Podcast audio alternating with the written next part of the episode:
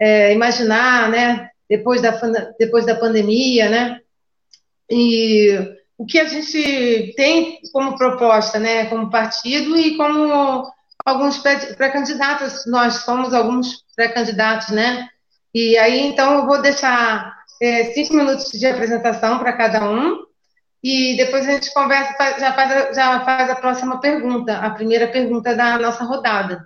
A gente não vai, tentar, não vai fazer um debate de três horas, como foi da outra vez. foi um pouco cansativo, assim. Para quem estava participando, eu acho que não. E para quem estava ouvindo, também acho que não. Mas quando a gente terminou, a gente falou, nossa, meu Deus, vão três horas, a gente ficou parado aqui, fazendo janelas para o futuro. Mas tudo bem, né? Vamos para frente. Então, eu me chamo Tânia Bezerra, eu sou da Rede Sustentabilidade, bem em pouco tempo, mas eu estou adorando o ambiente, acho que é super positivo. E eu sou porta-voz, né? E sou pré-candidata também. Mas hoje, no momento, eu sou apenas a porta-voz. e eu vou, então. É, eu acho que a rede de sustentabilidade ela tem essa pegada da sustentabilidade. Então, eu, eu acho que já dá para. já é um pouco do, do que a gente pensa, né? A gente pensa na, nisso daí. Mas eu vou deixar para vocês, não vou fazer uma apresentação de cinco minutos, não, e já passo a palavra. Então, está do meu ladinho a Coronel Eliane, então vamos, a gente conversa com ela agora, tá bom? Pode se apresentar, Coronel. Pode falar? Bom, acho que todo mundo me ouve bem, tranquilo, boa noite. Primeiramente, é um prazer participar, obrigada pelo convite. É sempre muito bom a gente poder estar debatendo ideias, né? E principalmente quando se trata da nossa cidade, uma cidade que é promissora, tem muito potencial de muita coisa, de ser modelo, ser, vamos dizer assim, motivadora de muitas iniciativas importantes. E exatamente isso me encanta de poder estar vindo para colaborar de alguma forma e debater ideias diferentes que possam colaborar com a nossa gente, tá bom? Então, é um prazer, muito obrigada. Prazer. Então, o próximo. Oi, oi. oi Tânia. Oi, tudo bom, Luiz Carlos? Tânia, Pode falar. Se você estiver me ouvindo, consegui entender uma palavra sua, só quando eu ouvi de longe Luiz Carlos, e, e só isso até eu dei um aceno e não sei o que está acontecendo. Uhum. Tanto ah. agora, por exemplo, está a Coronel Nicolucci aqui, que eu queria cumprimentá-la, mandar um grande abraço para minha grande amiga, do que eu considero muito, admiro demais, ela sabe disso, mas eu não estou conseguindo é, ter o retorno de vocês. Quando o Cristiano fala e você fala, vem aquela voz é, de microfone com microfonia. Entendeu? Tá então eu não estou conseguindo e, e ele está caindo toda hora. Eu estou caindo em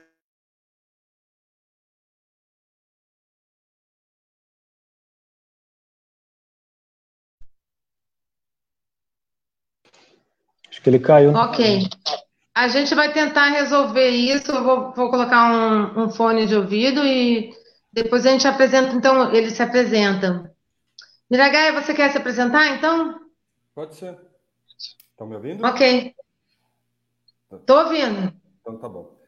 Bom, eu sou biomédico, sou André Miragai, sou biomédico de formação, com pós-graduação na área de educação ambiental. É, trabalhei, sou militante do movimento ambientalista já há mais de 32 anos. Né? Em 1988, eu participei da criação da ONG Vale Verde, do Partido Verde aqui em São José, em 88, se não me engano. E desde então venho trabalhando né, nas questões ambientais, nas causas ambientais. Em 2007, eu fui convidado para a Secretaria de Meio Ambiente aqui de São José dos Campos. Fui secretário de Meio Ambiente por seis anos, né, de 2007 até 2012. Depois disso, em 2015, eu fui, de 2015 a 2016, eu fui secretário de Meio Ambiente na Ilha Bela, e agora sou diretor de políticas públicas e educação ambiental. Já fui diretor de licenciamento, agora de políticas públicas e educação ambiental na prefeitura de Mogi das Cruzes, na secretaria de Verde e Meio Ambiente de, de Mogi das Cruzes, onde eu estou conseguindo levar bastante das experiências vivenciadas. Se estiver me ouvindo, eu vou tentar colocar um fone de ouvido para ver. Tá? Mas é isso. Hoje eu estou trabalhando como diretor na Secretaria de Meio Ambiente de, de Mogi das Cruzes e estou no Partido Verde aqui de São José. A gente passou agora por um momento meio complicado, né? Que a gente teve aí uma evasão de vários filiados do Partido Verde agora, um pouco antes de fechar a janela eleitoral. Inclusive o vereador é, saiu do Partido Verde também. Então a gente agora está num processo de reconstrução do partido durante esse período para ver, inclusive, como, como vai ser a postura e a posição do Partido Verde nessas próximas eleições municipais e como vai ser o Partido Verde de São José aqui daqui para frente, tá bom? Basicamente é isso. Ok. Eu, eu agora convidaria o Luiz Carlos para se apresentar, mas eu não vou poder, porque ele não está aparecendo aqui. Então, Fred, você pode se apresentar então? Sim, boa noite a todos. Uh, sou o Fred, da, faço parte da rede, né? Uh, assim como a Tânia, eu, eu, sou mais recente aí na, na participação política. Tenho 30 anos. eu, em 2015, se não me engano, eu fiz parte do Conselho Municipal de Juventude uma experiência bastante rica para mim. E agora estou na rede, um partido que eu também admiro já há bastante tempo, agora que se consolidou aqui na cidade, eu é, tive a oportunidade de, de, de, entrar e fazer parte. E, resumidamente, é isso. É, é, minha família, assim como várias outras de São José, é, é, do sul de Minas Gerais. Eu sou joseense, né? Eu nasci aqui, cresci aqui, mas é, é uma oportunidade muito bacana que a gente está tendo aqui de, de, conversar a cidade, até porque é uma cidade extremamente diversa em questão cultural, né? Tem uh, pessoas de, de vários cantos do país que vêm para cá, seja para buscar uma oportunidade ou buscando uma vida mais tranquila. Então, é, é muito importante a gente ter esse, esse, esse, esse diálogo, né, de, de construir a cidade de forma é, é, conversando mesmo e não com de, de formas é, menos democráticas, né? Então, estou muito contente de estar aqui com vocês e vamos lá. A gente quer abrir as janelas, né, né, Fred? Exato, não fechar, né? Aqui é abrir o diálogo, né? Ô, Luiz Carlos, agora você está tá ouvindo a gente? Luiz Carlos, eu pediria para você se apresentar agora, se for possível. Está escutando a gente? Luiz Carlos? Eu acho que, eu acho que ele não está escutando a gente. Bom, é, vamos ver o que, que a gente pode, pode fazer agora para ele entender o que a gente está tentando fazer aqui, né? Não mas para não perder assim muito tempo, Luiz Carlos está escutando a gente? Não, acho que não. Vocês estão escutando, né, Miragaia, Coronel? Então... Perfeito. É, então... Sim. Ah, tá ok. Então, a gente vai passar então para as perguntas. Eu vou, quando ele for falar a pergunta, vai, quando ele for responder, então a gente pega e, e faz a. É, ele, ele se apresenta junto com a, com a resposta da, da, da, nossa pergunta, tá? Então, a gente vai perguntar, é, como, como, era o que eu falei já na introdução, né? Como, como vai cair a, a, a arrecadação do município? Quais serão os desafios para o novo governo? Né? Uma coisa assim que a gente já, já espera, né? Que o, a arrecadação, é, serviços, né, os, todos os impostos que são arrecadados pelo município e que são ou que são arrecadados pelo estado, né, e que são repassados para o município, a arrecadação vai diminuir. Então, quais, quais, quais os desafios maiores que vocês acham para o novo governo, pensando nessa pandemia, nessa diminuição do, do da arrecadação? Primeira conversar é, pode ser, senhora. Pode Vamos ser? lá, Carolina. Então, pode, claro. É, Na é próxima a gente muda a ordem, não porque É, na próxima a gente muda a ordem, que senão fica chato, né? Já previsível. Aí eu vou pegar assim uma pessoa aleatoriamente.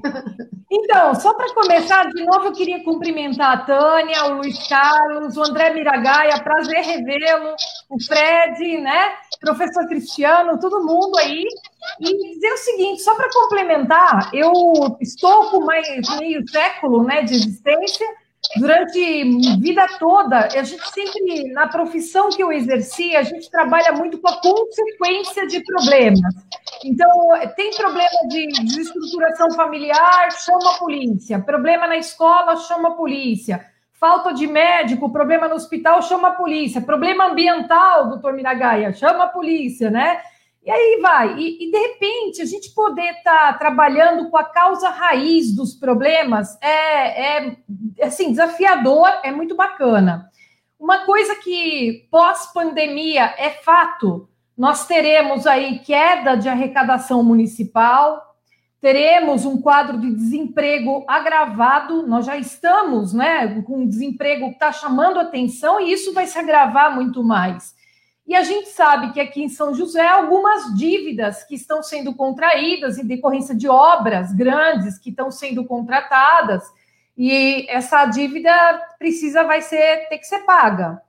É, o desafio, eu creio, que vai ser exatamente um processo de atração de investidores, diversificação da cadeia produtiva e desburocratização da máquina pública. Qual que é o conceito que eu acredito muito? A prefeitura ela tem que ser uma facilitadora de empreendedorismo, de iniciativas, e não uma dificultadora. Às vezes a gente ouve, né? Eu já ouvi isso de algumas cidades falando daquela questão de criar dificuldade para vender facilidade. Eu creio que nós temos que parar com esse tipo de pensamento inaceitável nos dias de hoje e trabalhar com o conceito de facilitação. Tudo que a, lei permite, né, expressamente, então o que é legal, moral e ético tem que ser considerado, tem que ser discutido. E a prefeitura ela tem que estar tá aberta a debates, ela tem que estar tá ouvindo os diversos setores, as diversas representatividades, porque as ideias vão vir. A gente vai ter condições de mapear mais as dificuldades entender quais são as prioridades. Eu acho que também é uma preocupação a gente eleger prioridades, porque o dinheiro público vai ficar realmente. É, a gente vai ter que pensar melhor como vai investir e saber como investir de uma forma mais cirúrgica e mais eficiente no nosso município. Para isso, nós precisamos ouvir as pessoas, pensar juntos é, entender quais são as prioridades e respeitar as peculiaridades que nós temos na nossa cidade. Quando a gente fala em Zona Norte, por exemplo, ela tem características completamente diferentes da Zona Sul da nossa cidade. E isso também precisa ser respeitado quando a gente vai é, trabalhar num planejamento e no desenvolvimento de oportunidades. A gente tem no nosso município mais de 70% de área rural. Isso precisa ser visto como um potencial de vocação. Nós temos uma, uma condição de município com uma diversidade ambiental muito bacana. Isso precisa ser respeitado e contemplado dentro de um pensamento de oportunidades, de empreendedorismo e de desenvolvimento municipal. Mas eu creio que o mais importante é a gente pensar tudo isso sem abrir mão da qualidade de vida. Isso é o mais importante. E a questão ambiental, a questão de trabalho, oportunidade de trabalho, está totalmente relacionado com a questão da qualidade de vida. A pessoa que tem trabalho tem dignidade, tem segurança, né? Então acaba gerando um ciclo muito interessante. Então, em resumo, né, diante da sua pergunta, desemprego, queda de arrecadação e endividamento público, que é um problema que nós vamos ter que enfrentar.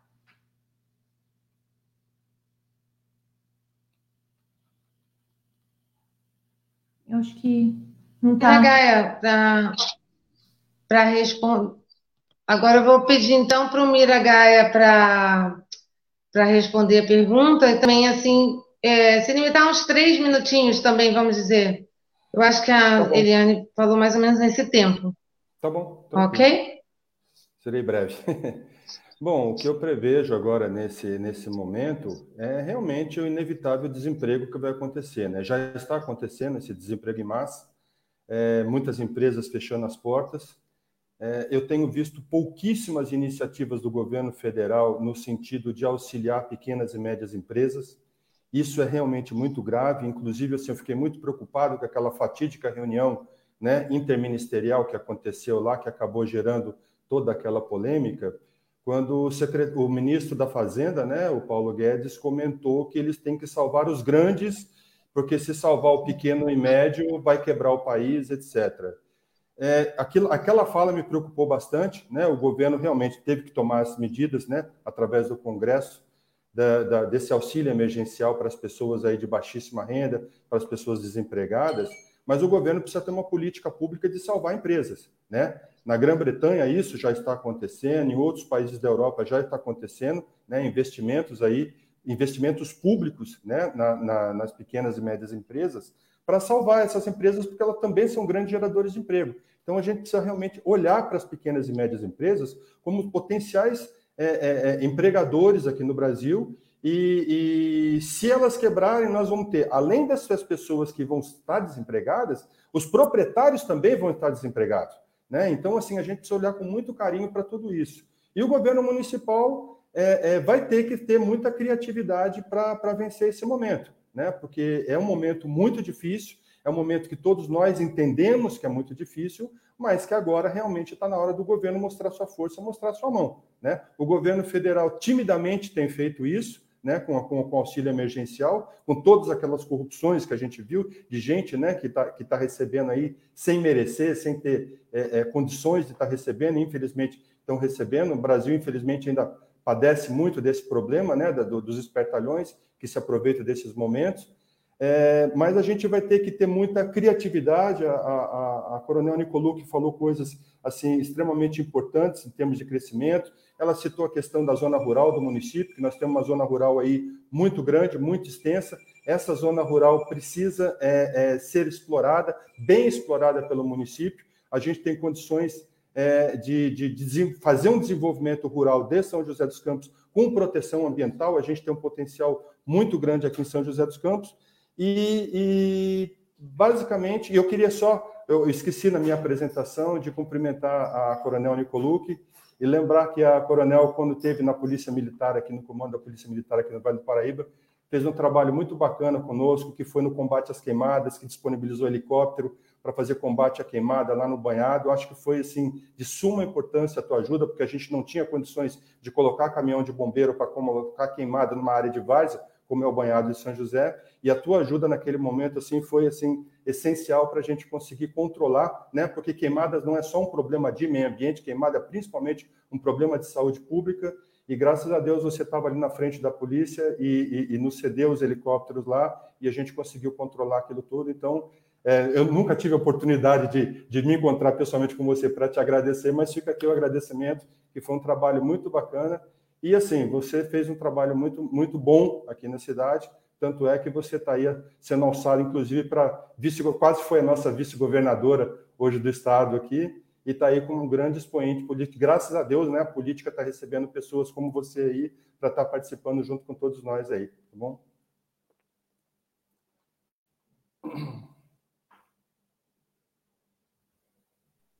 Então agora é o Fred vai falar e Parece. Ah, temos aqui o Luiz Carlos no... novamente. Luiz Carlos, você está escutando a gente? Não, não está escutando. Então, é? Fred, então eu peço para você. Olá! Tá. Oi, Luiz Carlos. Agora nós estamos escutando você. Oi, Luiz Carlos?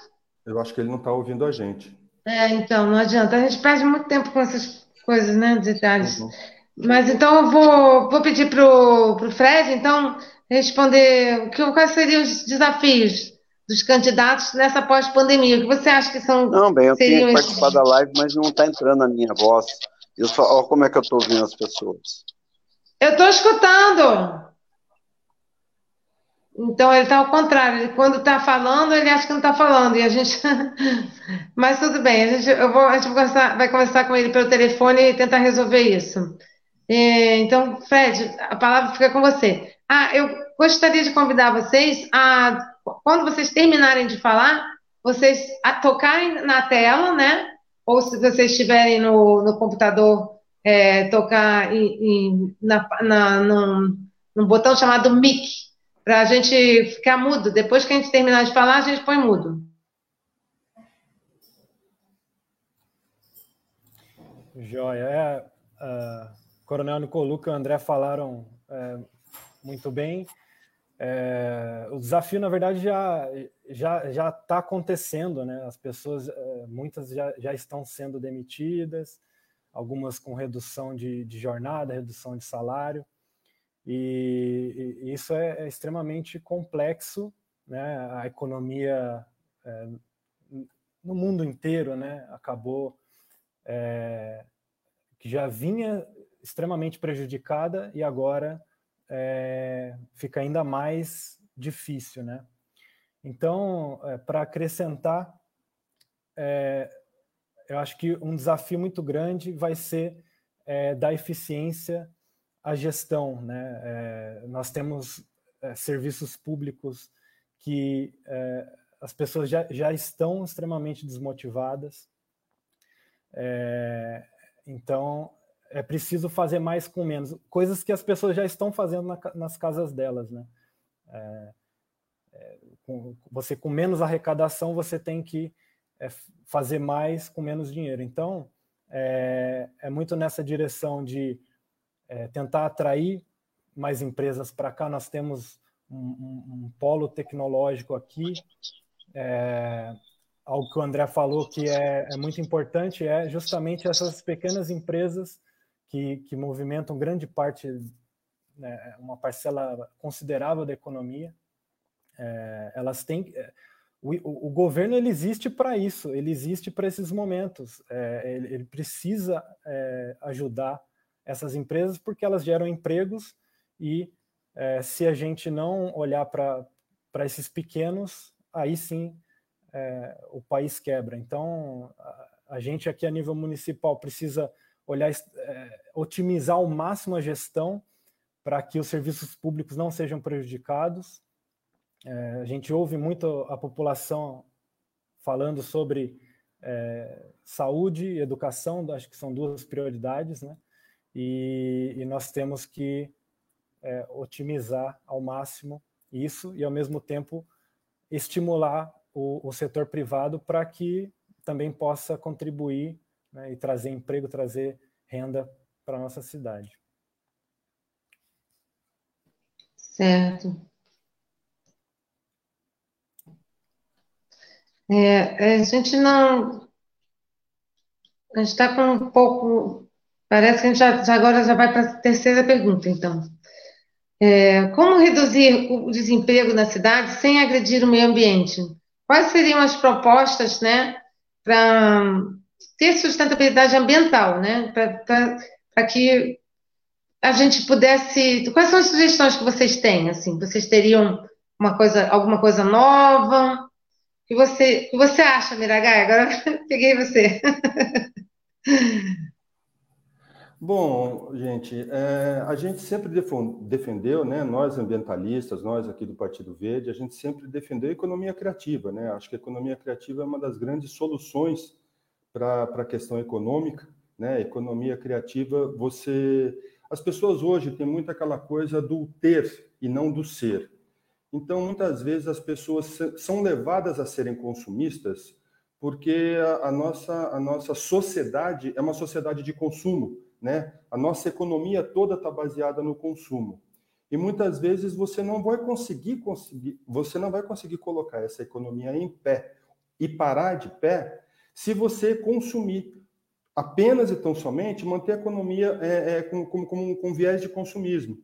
Então, assim, a economia criativa é assim, ao invés da gente consumir produtos, gente, ao invés da gente trocar de roupa toda hora, trocar de carro toda hora, trocar de celular toda hora, eu acho que a gente pode consumir muito mais cinema, a gente pode consumir mais teatro, a gente pode consumir muito mais lazer, a gente pode consumir muito mais esporte, a gente pode consumir outras coisas que não sejam bens de consumo. Né? Então, assim, o, o, lazer eu acho que é uma grande vertente para a nova visão da economia, né, da economia criativa. Isso não provoca impacto ambiental.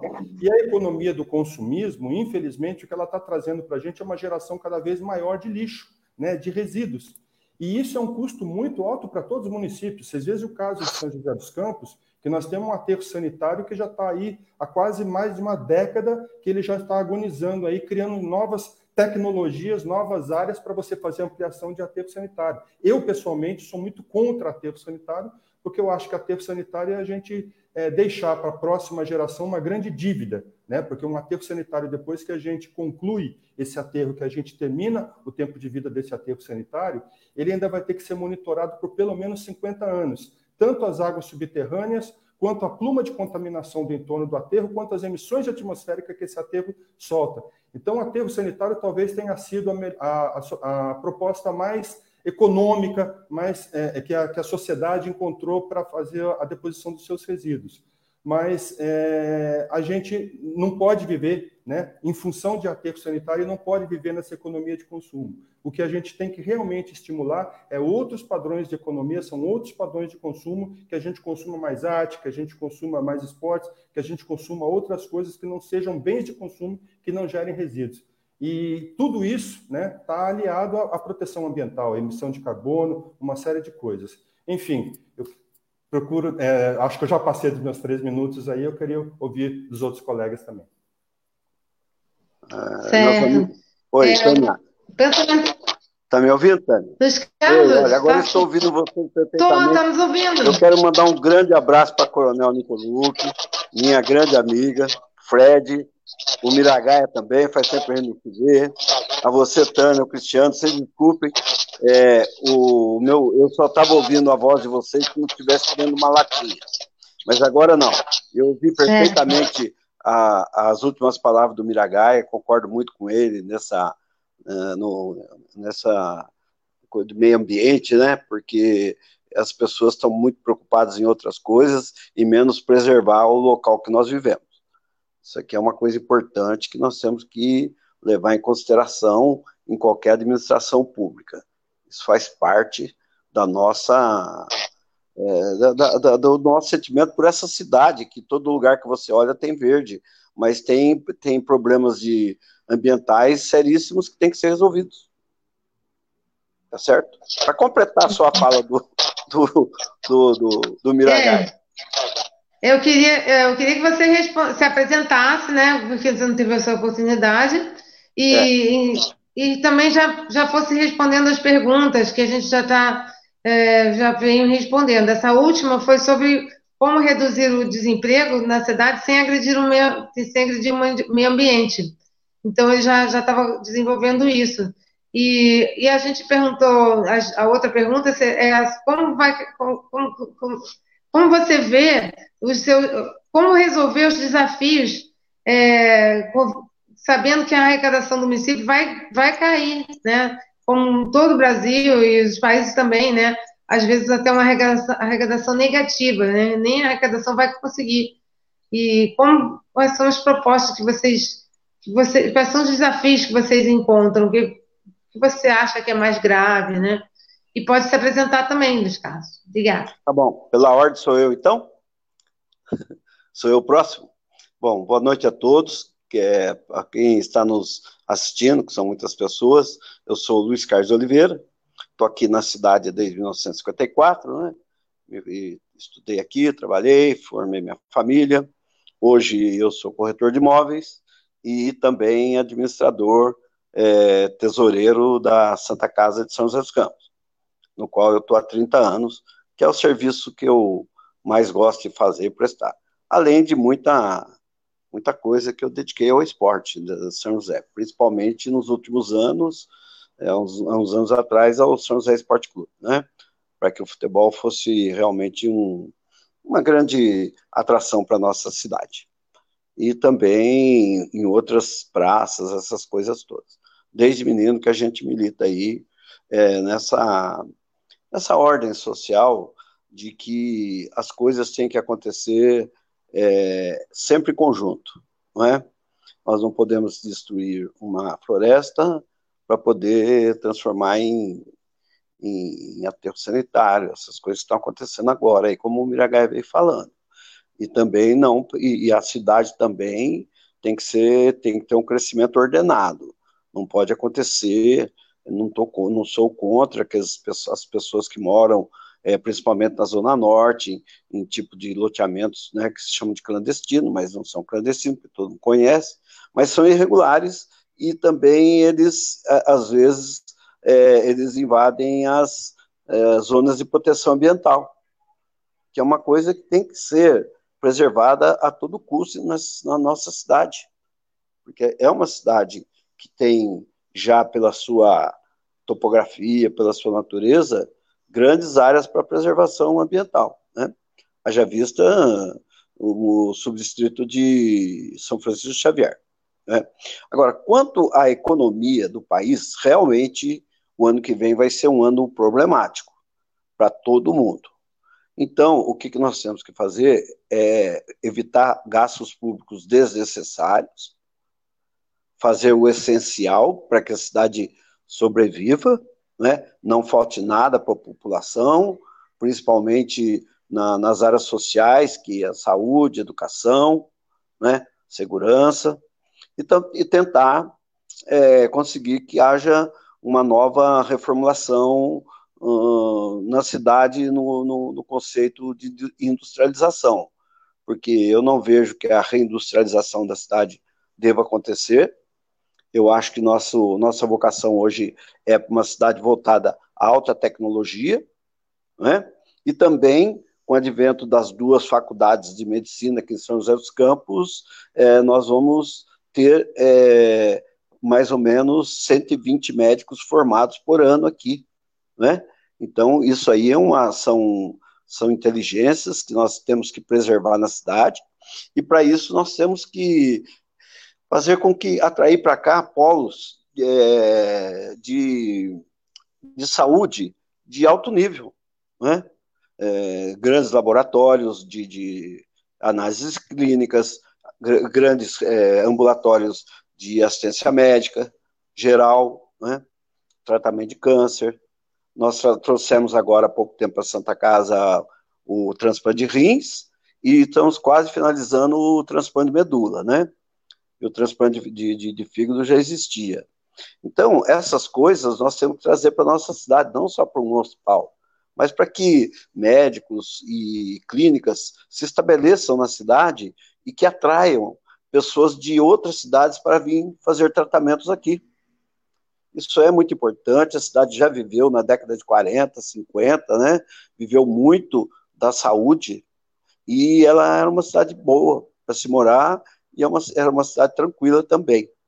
Então, isso é que nos traz é, a fazer com que é, a alta tecnologia e a medicina se associem, aproveitar que nós temos aqui ITA, ETEP, Univap, Unip, né, que podem formar grandes engenheiros, né, e também as faculdades que formam é, odontologia, farmácia, faculdade de enfermagem, quer dizer, o pessoal da saúde e da tecnologia. Eu acho que isso aí, eu acho que isso aí é uma boa saída para São José dos Campos.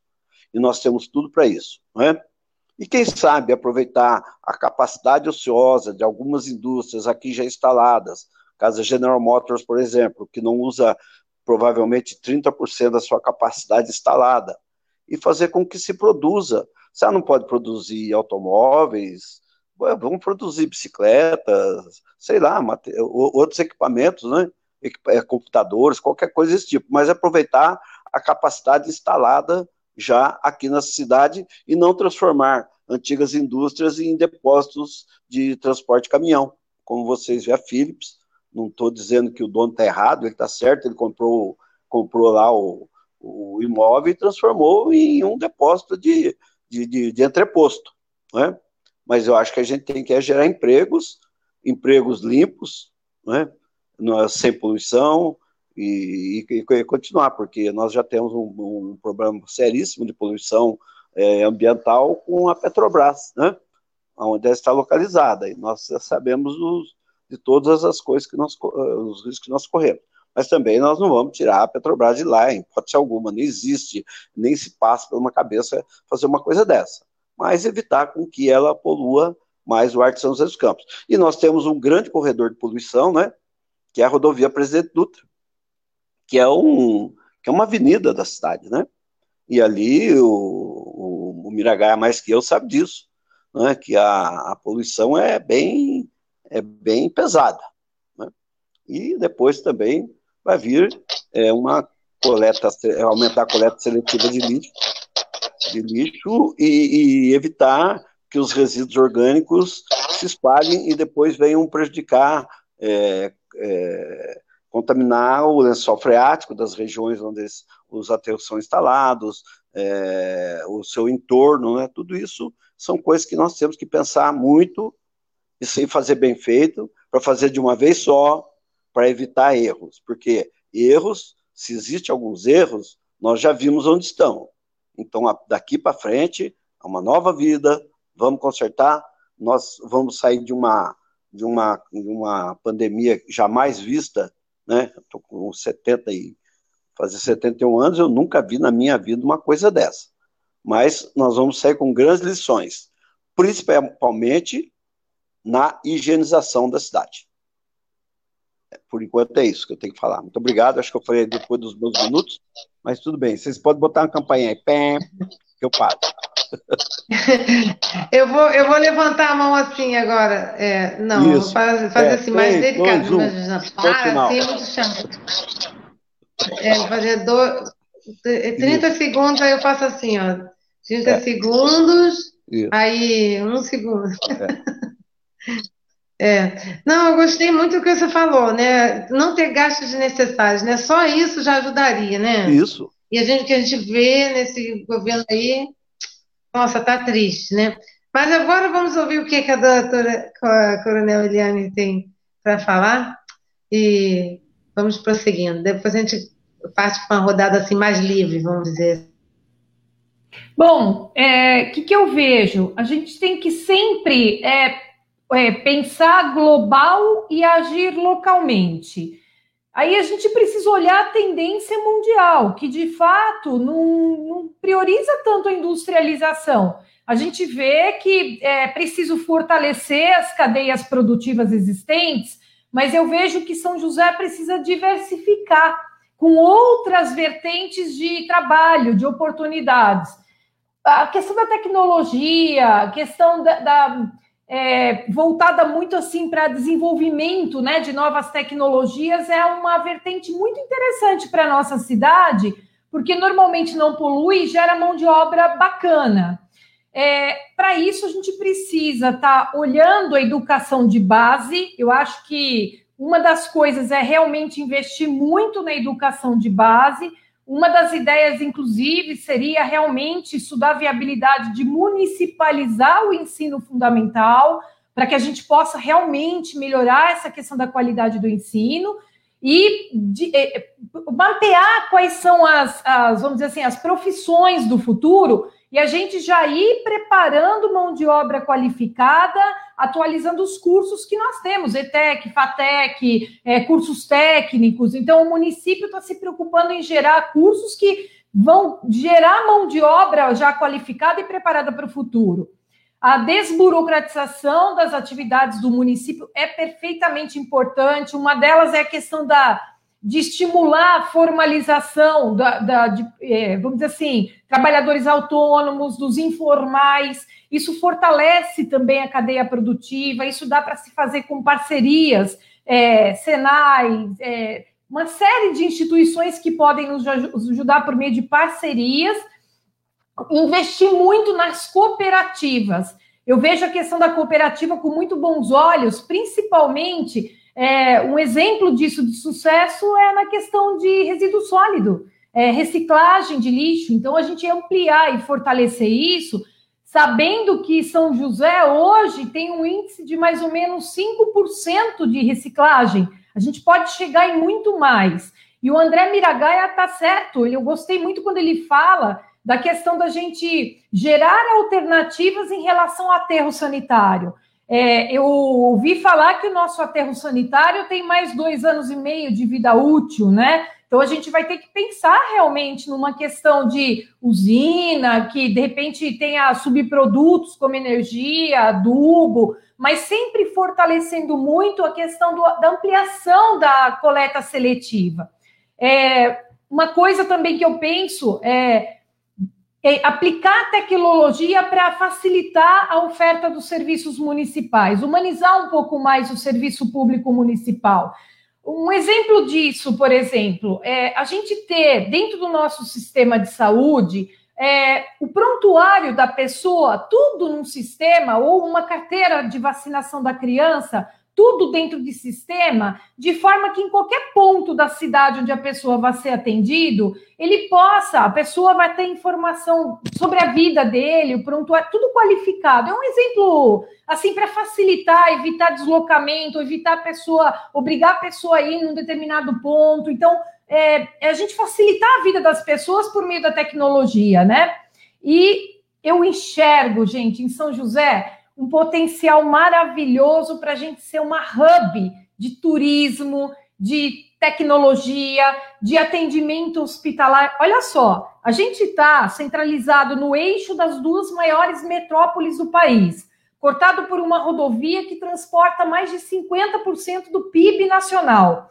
A gente está a uma hora de São Paulo, uma hora do sul de Minas, uma hora de Campo Jordão, uma hora de Aparecida e uma hora do litoral. Quer um lugar melhor do que esse? Se a gente aqui estimular as pessoas a ficarem em São José para turismo de negócios, é, é, turismo, mesmo a questão hospitalar, e a partir de São José, fortalecendo a rede hoteleira, de pousadas, atividades noturnas, né, de uma forma bem pensada, bem dimensionada, a partir da nossa cidade, as pessoas irem conhecer as cidades do entorno. A gente, além de fortalecer a nossa cidade na questão de turismo, a gente vai fortalecer regionalmente, vai, vai trabalhar. É aquela questão: se São José vai bem, muito bem, nós temos que olhar para a nossa cidade. Só que se as cidades do entorno não estiverem nada bem, vai afetar a nossa cidade na questão de atendimento à saúde, na questão da segurança pública. A desigualdade traz grandes problemas, vocês sabem disso. Então, quando a gente consegue fazer com que São José turbine soluções né, que vão é, beneficiar muito a própria cidade, mas também gerando soluções e trabalhando em rede com os municípios do entorno, eu acho que a gente tem muito a ganhar. Então, eu vejo isso como possibilidade. A nossa cidade, gente, tem a faca e o queijo na mão. É só a gente pensar projetos de médio e longo prazo e pensar juntos.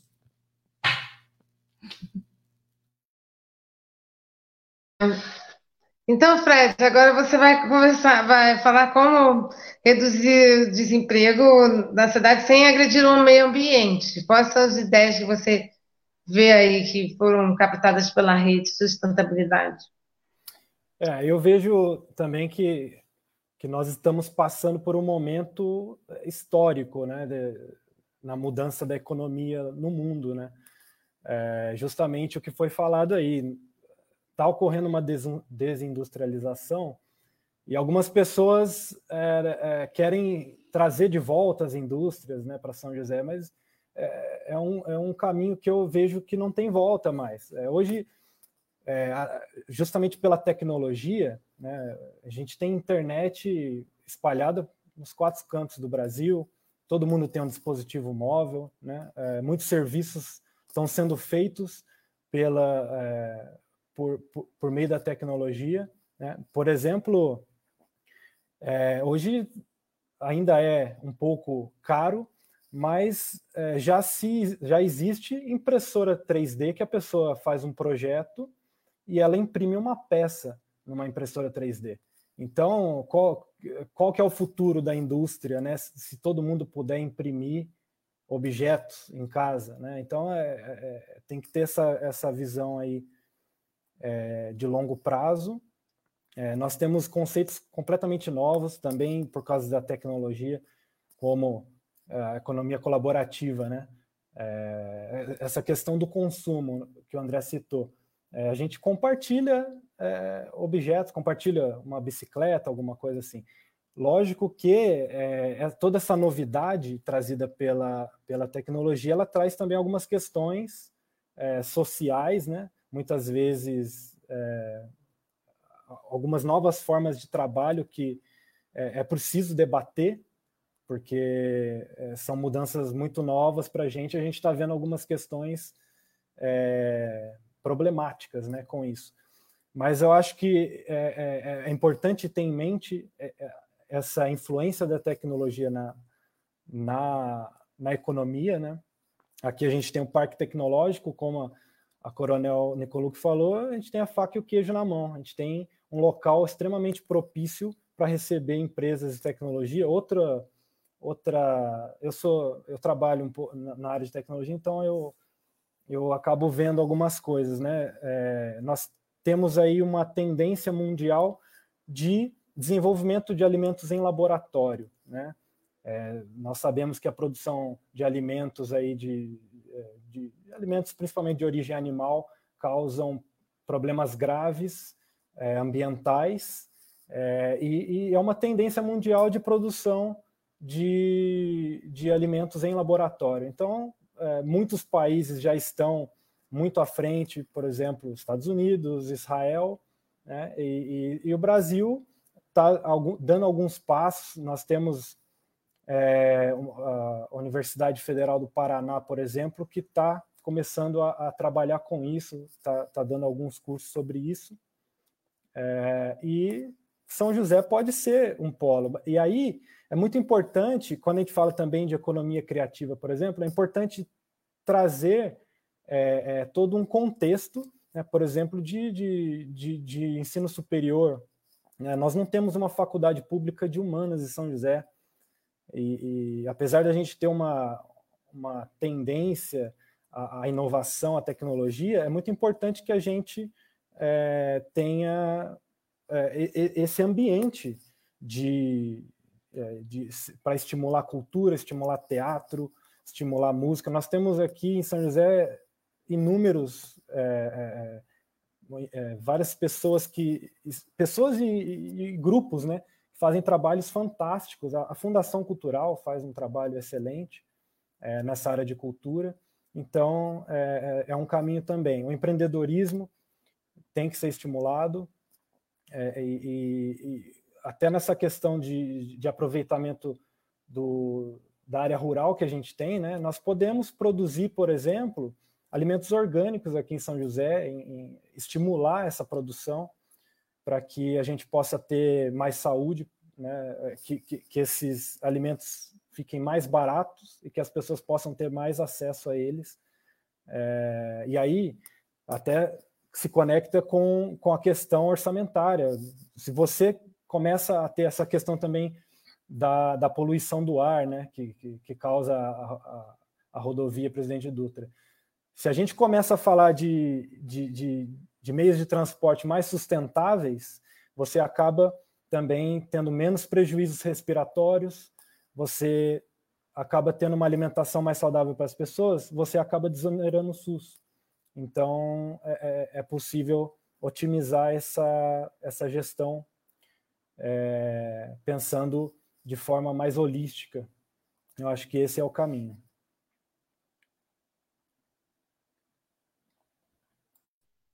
Certo. A gente agora vai, vai fazer uma. Vou fazer uma pergunta completamente diferente de tudo que a gente tem, já falou aqui, né? Mas o dos Carlos, ele andou falando sobre esse assunto. Parece que ele pescou em algum lugar. Não, nós não adiantamos as perguntas para ninguém, né? Mas é uma coisa que ele começou a falar aqui sobre os bairros regulares, né?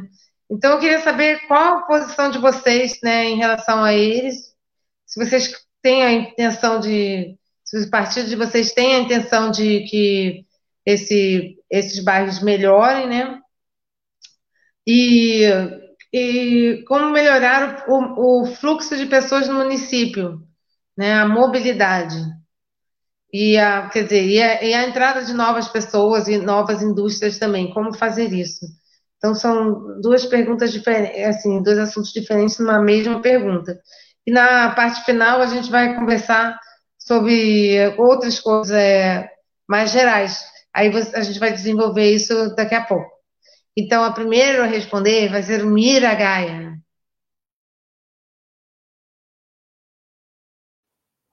É, Tânia, eu só me perdi numa coisa aqui. Você estava falando sobre, sobre loteamentos irregulares, bairros irregulares, é isso?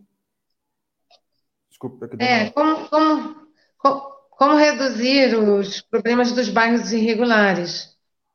E que, qual a Sim. posição que vocês veem? É, porque foi falado aqui, né, que é, eles podem estar atrapalhando né, os, as APAs, as áreas, as áreas de preservação. Você acha disso e qual a posição em relação a isso, né? Como reduzir os problemas dos bairros? Seria mais a posição, o que, que o partido vê assim nessa, desses dos bairros irregulares. Tá. Porque você tem um problema da, de bairros que já estão, já são antigos, né? Vieram antes de serem comprovadamente foram decretados como APAs, né? E você tem também uma, é, pessoas que. É, bairros que. Ou dentro do próprio, desse próprio bairro, pessoas, pessoas ou famílias que vão se agregando, né? E depois é que a, a, o município toma providências, né? Vamos dizer assim. Sim. Então, como que o partido. Que, qual é o, que, que o partido vê? O que, que deveria fazer sobre isso, né? E, é. Bom, e a outra é... pergunta. Tá. Não, pode, pode. É, bom, essa questão de loteamentos irregulares, bairros irregulares, esse é um problema muito antigo, não só em São José, mas em tudo quanto é município. A gente tem esse problema praticamente no Brasil todo. É, e isso se deve muito à falta do poder público. Né? O poder público é muito ausente nessa questão da fiscalização. Eu, no, no, no, no, período que eu passei pela Secretaria de Meio Ambiente aqui em São José, uma das coisas que eu mais intensifiquei foi a questão da fiscalização. Fiscalização para qualquer tipo de desmatamento, né? O que você pode estar licenciando em termos assim de, de desmatamento para fins de regularização. E está conseguindo me ouvir? Está me ouvindo? Alô? Tá. Tá, é, tá bom. Deu, deu uma cortada, daí agora já voltando. Não, então tá legal. É, bom, essa questão da regularização, primeira coisa que a gente tem que ver é o seguinte: aonde essas pessoas estão morando? Elas estão morando em área de risco? Né? A que trabalhou muito próximo da Defesa Civil, ela sabe muito bem o problema que a gente enfrentou durante um período, é que muitas pessoas hoje estão ocupando áreas impróprias aqui no município e morando em áreas de risco, área sujeita a deslizamento, área sujeita a enchente, né? A nossa fiscalização da Secretaria do Meio Ambiente, que infelizmente acabou, né? A gente não tem mais nem fiscalização e nem Secretaria do Meio Ambiente aqui em São José hoje, é, a nossa fiscalização na Secretaria do Meio Ambiente ela era muito intensiva na questão das, da, da, dos desmatamentos em áreas de, de, proteção ambiental, em APPs principalmente, áreas de preservação permanente. Por quê? Porque muita gente vai para essas áreas porque essas áreas não estão ocupadas. Só que essas pessoas, depois ela se instala, ela constrói, e depois que ela está construída, é muito difícil de você tirar alguém de lá de dentro porque eles começam a morar nessas áreas. Né? E aí elas estão sujeitas à inundação, elas estão sujeitas a deslizamento, elas são sujeitas a uma, uma, série de intempéries ali por estar morando numa área irregular, né? E muitas vezes o poder público acaba ficando de mãos atadas, né? Porque não pode ir lá simplesmente retirar essas pessoas, porque também não tem um programa habitacional é, consistente para absorver toda, todas essas pessoas. Então, assim, investir pesadamente em programas habitacionais para a população de baixa renda, né? Isso é principal, isso é primordial para a cidade. São José perdeu um grande momento é, do plano diretor, se eu não me engano, na década de 90 para o ano 2000, é, naquela discussão, eu não me lembro exatamente qual foi o ano, na discussão sobre a ampliação do perímetro urbano da cidade, né? A gente tem um, uma APA enorme aqui no município de São José, tem a APA do Paraíba, e nós temos a APA na parte sul do, daqui do município, e a gente perdeu um momento importante quando a gente fez a expansão urbana da cidade, da prefeitura adquirir determinadas áreas para fins sociais, para fins de realmente de, de, de, moradias de baixa renda, né, para levar escola, para levar posto de saúde, para levar uma série de serviços para essas pessoas que hoje não têm. Eu não sei exatamente, porque como eu estou trabalhando em Mogi das Cruzes já já quatro, quatro, quase quatro anos, eu estou muito mais por dentro do Alto Tietê do que do Vale do Paraíba propriamente dito, porque eu fico o meu dia inteirinho lá em Mogi trabalhando. E assim, eu não sei hoje qual é o déficit habitacional de São José, mas ele já era extremamente alto quando eu passei pela Secretaria de Meio Ambiente. E esse déficit só tem crescido, só tem aumentando. E eu não vejo políticas públicas eficientes para a gente conseguir dar moradia para todas essas pessoas. O que acontece? Essas pessoas muitas vezes invadem áreas de proteção ambiental para fazer seus barracos, para fazer é, é, é, os seus puxadinhos, etc. São famílias que muitas vezes já estão em áreas irregulares e que muitas vezes o filho casa, a filha casa e tem filhos, etc. E aí ele faz um puxadinho e ele amplia aquela irregularidade. Né? Depois o Ministério Público cai em cima do poder público porque tem que fazer a regularização dessa situação e muitas dessas situações não são regularizáveis. Por quê? Porque essas pessoas estão ocupando áreas impróprias. Ou elas estão ocupando as áreas de proteção ambiental, né, sujeitas à inundação, ou elas estão ocupando áreas de risco também sujeito a deslizamento.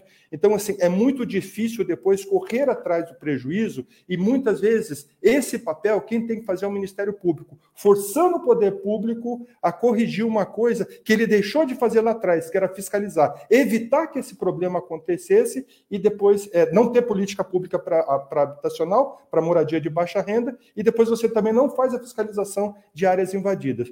A consequência disso é o que a gente está vivendo hoje. É muita gente, muita população de baixa renda, sem moradias, né, morando em submoradias, e aí é, é, é, vira um grande custo para toda a sociedade, tudo isso, porque infelizmente essas áreas é, acabam sendo áreas é, muitas vezes do crime organizado, aonde você realmente não tem o papel do poder público, muitas vezes o crime organizado acaba tomando conta dessas comunidades, acaba tomando conta dessas populações, porque o crime organizado é onde eles têm muitas vezes que recorrer a qualquer tipo de serviço que o poder público deveria estar fazendo. Então, assim, resumindo isso, Tânia, é, eu queria dizer, é a questão de realmente você ter uma política habitacional para essas populações de baixa renda, uma política séria habitacional para esse tipo de população e fiscalização. Fiscalização eficiente e constante para você evitar ocupações de áreas irregulares.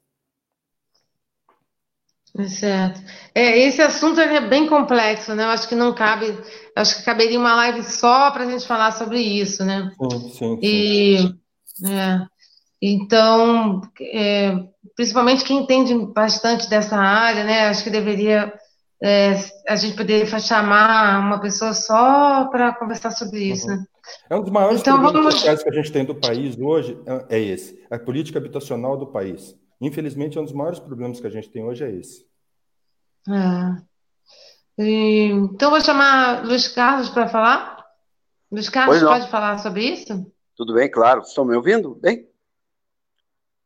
É, bom, é, desculpa, eu não, eu não quis antecipar sua pergunta, é que eu fiquei alguns minutos sem saber o que estava sendo conversado, eu pensei que esse assunto já tivesse sido abordado, nem sabia que ia ser abordado. Então, você não antecipou nada para ninguém, para mim e para ninguém, tenho certeza, não é? As perguntas que seriam feitas. É, primeiro, é, vamos aos os loteamentos irregulares. Os loteamentos irregulares realmente acontecem por descaso do poder público. E o grande problema é que um loteador, hoje, para fazer é, ele desmembrar sua área em lotes, é, meio lotes ou lotes maiores, ele encontra muita dificuldade na aprovação. Então demora muito tempo. Olha, eu participei no governo Antônio José como convidado da, do sindicato e da, da Associação dos Corretores de Imóveis da elaboração do primeiro é, da primeira lei de zoneamento de São José dos Campos, onde estava a Sônia Bolonha, da, da, o Paulo, lá da, da Secretaria é, Planejamento, a Joana Blanco. Então, todo esse pessoal, nós participamos da elaboração do primeiro plano é, de zoneamento da cidade, onde nós já deixamos previstos o que é previsto, o que o, o André Miragaia fala com grande sabedoria, que são áreas para expansão urbana, aonde também o poder público pudesse ter a sua, a sua, o seu pedaço lá, para poder colocar as pessoas é, numa área é, completamente habitável, não é? é quanto o, o, Miragaia, é, o déficit habitacional de São José dos Campos, desde 1975 por aí, que eu trabalho com 76, trabalho como corretor de imóveis, sempre teve um número mágico. Isso é mágico. São 20, falta 20 mil é, moradias populares da cidade. Entra governo, sai governo, faz conjunto habitacional, faz isso, faz isso, todo mundo fala dos 20 mil. Quer dizer, esse número não sei de onde apareceu, quem que arrumou esse número, né? É, é, é o inchaço das, das listas, às vezes lista, uma secretaria fazia uma lista, outra da secretaria fazia outra, e um movimento social fazia outra lista de gente que precisava de habitação, essas coisas todas. Então, nunca, nunca, isso eu garanto para você, que teve uma, uma, um, uma administração que dissesse realmente essa lista aqui é a válida e são essas pessoas que precisam realmente de uma habitação. Haja visto que você acabou de falar de crime organizado, existe isso em alguns bairros onde o poder público levou famílias, né? tirou a família de um lado, levou para o outro. Isso aí depois nós vamos falar nesse, no transporte, que é a, na mobilidade urbana, que a Tânia falou, né? E, e aconteceu essas migrações em massa, e sem levar os devidos melhoramentos públicos que necessita aquela região. Vamos, vamos citar o Pinheirinho dos Palmares. Né? Hoje lá ninguém entra. Né? É meio complicado. Estou dizendo que só mora gente do mal lá, pelo contrário. Eu conheço muito bem muitas pessoas que mudaram para lá, porque eu, eu participei do movimento do Campos Alemães. Eu participei do movimento do conjunto da EMA, que naquela época o Joaquim Bevilacqua entregava um embrião para a pessoa, meio lote, e era, é, é, a casa era erguida é, até um certo ponto com tijolos, e o, quem recebesse a casa pela, pela empresa municipal de habitação, né, ela, ela acabava terminando sua casa, hoje é um bairro habitável, ali na, ao lado colonial, ao lado do campo, né, então todo mundo conhece o conjunto da EMA, é, que é, é o famoso conjunto Eumano Ferreira Veloso. Bom, tudo isso podia ter sido evitado se realmente os governos anteriores tivessem uma participação mais ativa na fiscalização e não deixar que acontecesse isso. E criasse mecanismos para que quem quisesse lotear a sua fazenda, ou sei lá, qualquer coisa desse tipo, é, obedecesse às regras. Só que tem, é, eles ingessam tanto que o loteador não consegue fazer. O que, que ele faz? Ele vai lá e divide. Porque a Zona Norte de São José dos Campos, na década de 50, era uma região, região pecuarista. A pecuária, a pecuária leiteira era muito forte na região. Tá certo? É, antes da década de 50, teve a, a, a, o surto do café, que foi na, na, na, na, rodovia dos Tamoios, quando São José dos Campos ainda tinha áreas lá, que depois foram trocadas com, com o município de Jacareí, e, e na região norte, toda ali, depois de Santana, a pecuária leiteira era muito forte. Acontece que, como o, o Miragaia falou, é, as famílias, é, os pais foram morrendo, os filhos ficando com as áreas, dividindo, brigando, fazendo, acontecendo, e cada um pegava o seu quinhão, depois ia lá e dividia em pequenos lotes e vendiam, e ninguém tomava providência. Isso que aconteceu e está até hoje lá com esse problema. Se haja vista, por exemplo, Fazenda Caetê, não é? Que, que teve problemas seríssimos. Então, a, agora, o problema já está lá. Nós temos que resolver. Temos que arrumar a condição para que a pessoa que mora em área de risco se conscientize que ela está numa área de risco e precisa ser transferida. Mas não tirar lá do, do, do Buquirinha 2 e levar lá para a região sudeste. Você pega uma família de um lado, depois outro da cidade. Isso aí depois é, prejudica a mobilidade urbana. Tinha um ônibus que saía lotado lá do Buquirinha, de repente ele fica vazio e, o, e, o, e da região sudeste fica lotado. E essas coisas não são vistas. Por isso, quando você falou como é que vai levar esse pessoal, trazer, é isso que tem que ser feito. Nós não podemos ter grandes ciclos migratórios dentro da cidade. A cidade tem que ser ordenada para que as pessoas daquela região se instalem naquela região dignamente. E também é fazer com que é, as, é, as pessoas que tenham áreas que possam ser loteadas tenham condição de lotear suas áreas e venderem. Fazer um acordo com a prefeitura, olha, nós vamos abrir rua, é, colocar água, luz e, e, e rede de esgoto. Pronto. O resto depois, o próprio loteador, o próprio é, morador, ele pode vir fazendo as melhorias. Porque depois que ele, que ele teve a, o seu terreno, construiu sua casa, ele tem condição de continuar fazendo melhorias no seu entorno. Isso é uma política é, ambiciosa, mas é factível, não é? Outra, é, outra coisa que a gente. Oi. Eu, Luiz, eu não ouvi sua mão. Oi, fala. Estou pedindo. Peço para você dar, dar uma concluída, porque a gente ainda Bom, tem duas pessoas para falar e a gente queria entrar nos temas gerais. Exatamente. Bom, então eu vou concluir, concluir, Eu vou concluir, eu vou concluir só tá. falando do ganhado.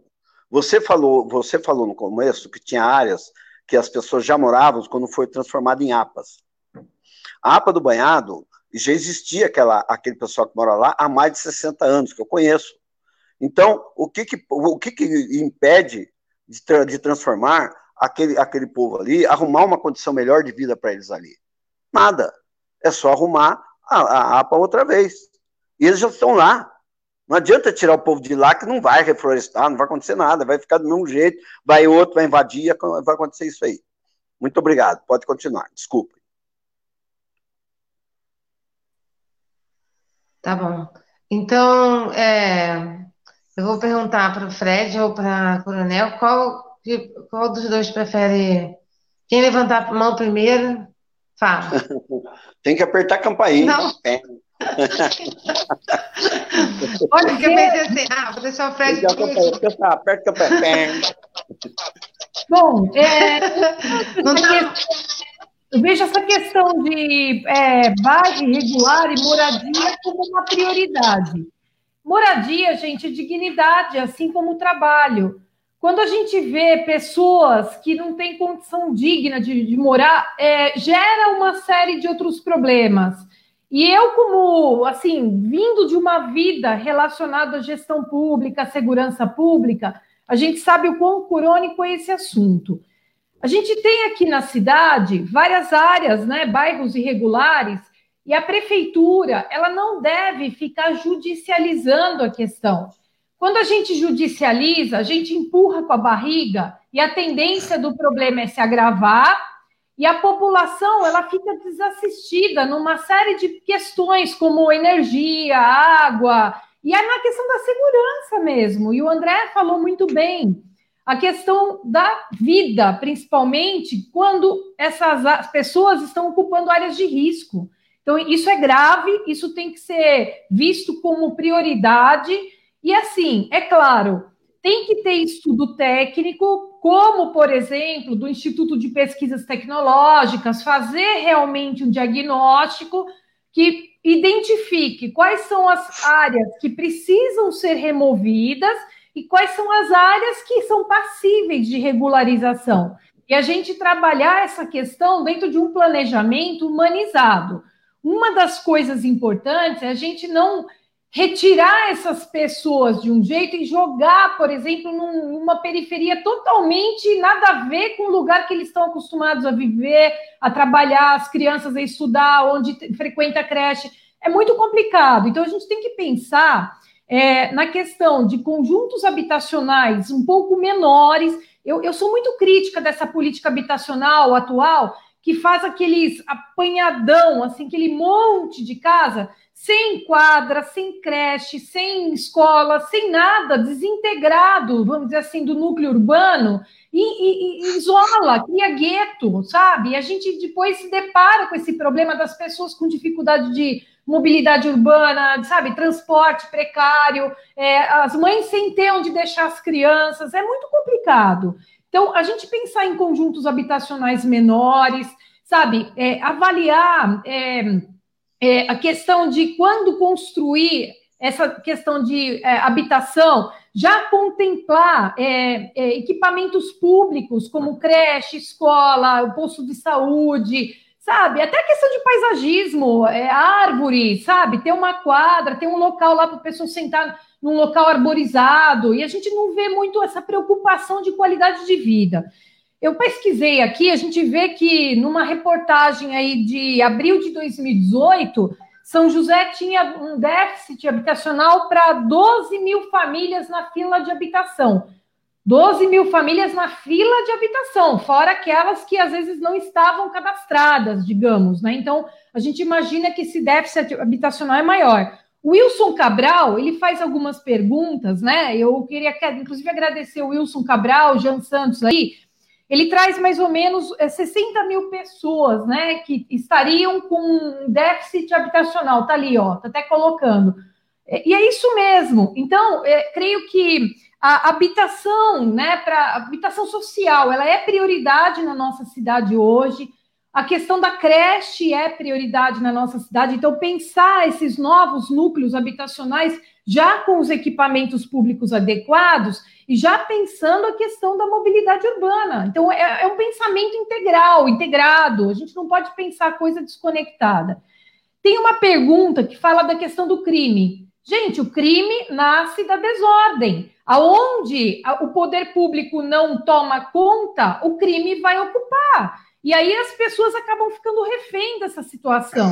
Então, é, o crime está diretamente relacionado à desigualdade e a, a mau planejamento, a, a, baixa qualidade de vida. Então, quando o poder público não está presente, o crime se faz presente, alguém vai tomar conta.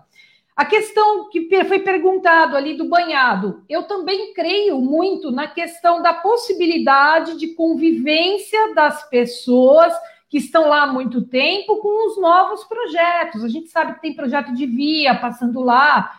É possível conviver. E se dentro de um acordo, de um estudo, as pessoas realmente aceitarem ser, sair de lá, não é justo que saiam da região central. Nós temos locais lá próximo que podem, de repente, estar recebendo essas pessoas de forma que elas não se desconectem, não desconecta toda a vida da, da, da condição que elas vivem hoje, até a questão cultural, a questão. Tem que ser respeitado isso. E só para encerrar, eu vi que o Wilson Cabral pergunta sobre a questão do IPTU progressivo. Eu acho interessante a gente pensar essa questão, porque a gente tem que sempre considerar a função social da propriedade. Então, é, cabe à prefeitura disciplinar isso e, e, de fato, quando pensar no planejamento, é, procurar reduzir desigualdades, né? Então, é buscar uma isonomia maior. É, a gente não quer nunca quer é, incentivar empreendedor, sabe, trazer incentivos a novos investidores, mas a gente tem que tra trabalhar para reduzir desigualdades. E nessa questão, a questão habitacional, ela realmente ela tem que ser é, um foco de atenção muito especial do gestor municipal, minha opinião. Ótimo. E agora, o Fred, é a sua vez de falar, né? Perfeito. É exatamente isso. É, precisa ter um plano de habitação bem consolidado e, e, levar essa questão a sério. Né? É, diversos pontos aí que comentaram são de extrema importância. Não dá para a gente tirar uma pessoa de uma região jogar para uma outra região, colocar numa região isolada, sem aparelhamento público, sem escola, sem creche, sem é, é posto de saúde próximo. E aí a mobilidade urbana, que é um ponto né, também citado. É, nós nós já temos uma situação bem precária, pelo menos na minha visão, de mobilidade urbana em São José, por diversos fatores. É, nós temos, por exemplo, um transporte público caro, ineficiente, que as pessoas vão amontoadas. É, tem, nós temos um plano municipal de mobilidade urbana, né, que é, ele, não, ele, ele, ele não é aplicado. Né? Nesse plano, que está em consonância com a Política Nacional de Mobilidade Urbana, é, é, ele tem como diretrizes a priorização dos, do, do, dos meios de transporte mais sustentáveis. Então, a bicicleta, né? nós, é, qual, é, qual é o, nós temos um plano cicloviário aqui em São José que não que não está sendo aplicado, né? É, muitas vezes se, se inaugura algumas ciclovias como se fosse é, algo de extrema é, a, a, ser comemorado e realmente é, mas é, nada mais é do que a aplicação da lei. Nós temos uma lei que fala, né, que obriga a, a, a criação de ciclovias em, em vias novas. Né? Então, toda via que for construída tem que ter ciclovia em São José. E, e esse é, é, um dos pontos primordiais. Transporte público é, é, é, tem que ser uma prioridade. Nós estamos agora né, num processo de, é, de debater né, como vai ser a, a licitação. Né? No meio da pandemia, é, nós temos, por exemplo, o, o, o, tivemos né, nos anos anteriores problemas com aumento de tarifa, né? É, o Ministério Público sempre tendo que intervir porque não era feito de forma adequada. É, um conselho de mobilidade urbana. E, aliás, isso é um, é, é, eu acho que é um fator muito importante, a participação popular no governo. É preciso se estimular. Né? E os conselhos muitas vezes são ineficientes, são, parece que são feitos para não haver popula é, participação popular. Então, o, o, Conselho de Mobilidade é um exemplo. É, é, nós temos lá representantes de, de, de, usuários de transporte público, representantes de, de, de ciclistas, que eu tenho certeza que o cidadão que sai, ou a cidadã que sai lá do, do Novo Horizonte, de Campo São José, da, da Alto de Vila Paiva, que pega o transporte público, ele não está sendo ouvido. Isso, isso é, é, é, é muito claro, que, que, que, os instrumentos de participação popular não têm funcionado. E aí nós estamos num momento extremamente importante de discussão desse, dessa licitação, que vai durar por décadas, e está sendo feito, parece que a toque de caixa, é, no meio da pandemia, minimiza essa, essa participação, não se ouve quem mais utiliza o, Ana, vem cá um pouquinho o, o, transporte. Então, isso é um dos fatores é, é, que, que, que permeiam a mobilidade urbana, que permeiam a questão da habitação. Como foi falado, é exatamente isso. É, não dá para falar de forma isolada. Né? É, é, preciso. Nós temos aqui em São José arquitetos é, é, extremamente talentosos que podem é, ajudar. O poder público tem que se aproximar da academia nesse sentido para discutir a cidade, para fazer com que os bairros funcionem é, é bem, para que a pessoa não precise se deslocar em, em, distâncias longas para resolver os problemas. Então, acho que, que passa por isso, acho que é, a, a, mobilidade urbana é um, um fator, inclusive, é, uma área da, da, que a gente teve assim propostas dessa gestão que menos foram contempladas, as que foram, foram priorizando o transporte motorizado de uso individual, que só agrava o problema. Né? Nós temos que ter integração de, de modais, né, de, de meios de transporte, nós temos que ter é, eficiência nessa mobilidade. E se a gente começar a largar via, construir pontes, é, construir pontes literalmente, a gente não vai resolver esses problemas. Então, é, eu acho que esse é um, é, é um desafio que não é difícil de resolver, só precisa ter vontade política, que a próxima gestão vai precisar trabalhar de forma bem intensa.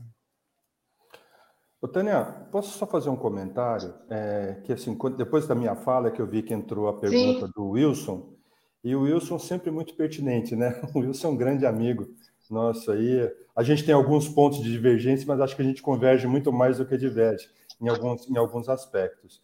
O Wilson colocou uma questão que eu acho que é extremamente interessante, que é a questão da, da do IPTU progressivo para habitações que estão desabitadas. O senhor colocou uma situação, Sim. Então, nós temos 60 mil pessoas aí é, é, no déficit habitacional e 15 mil imóveis desocupados, está aparecendo aí na tela agora.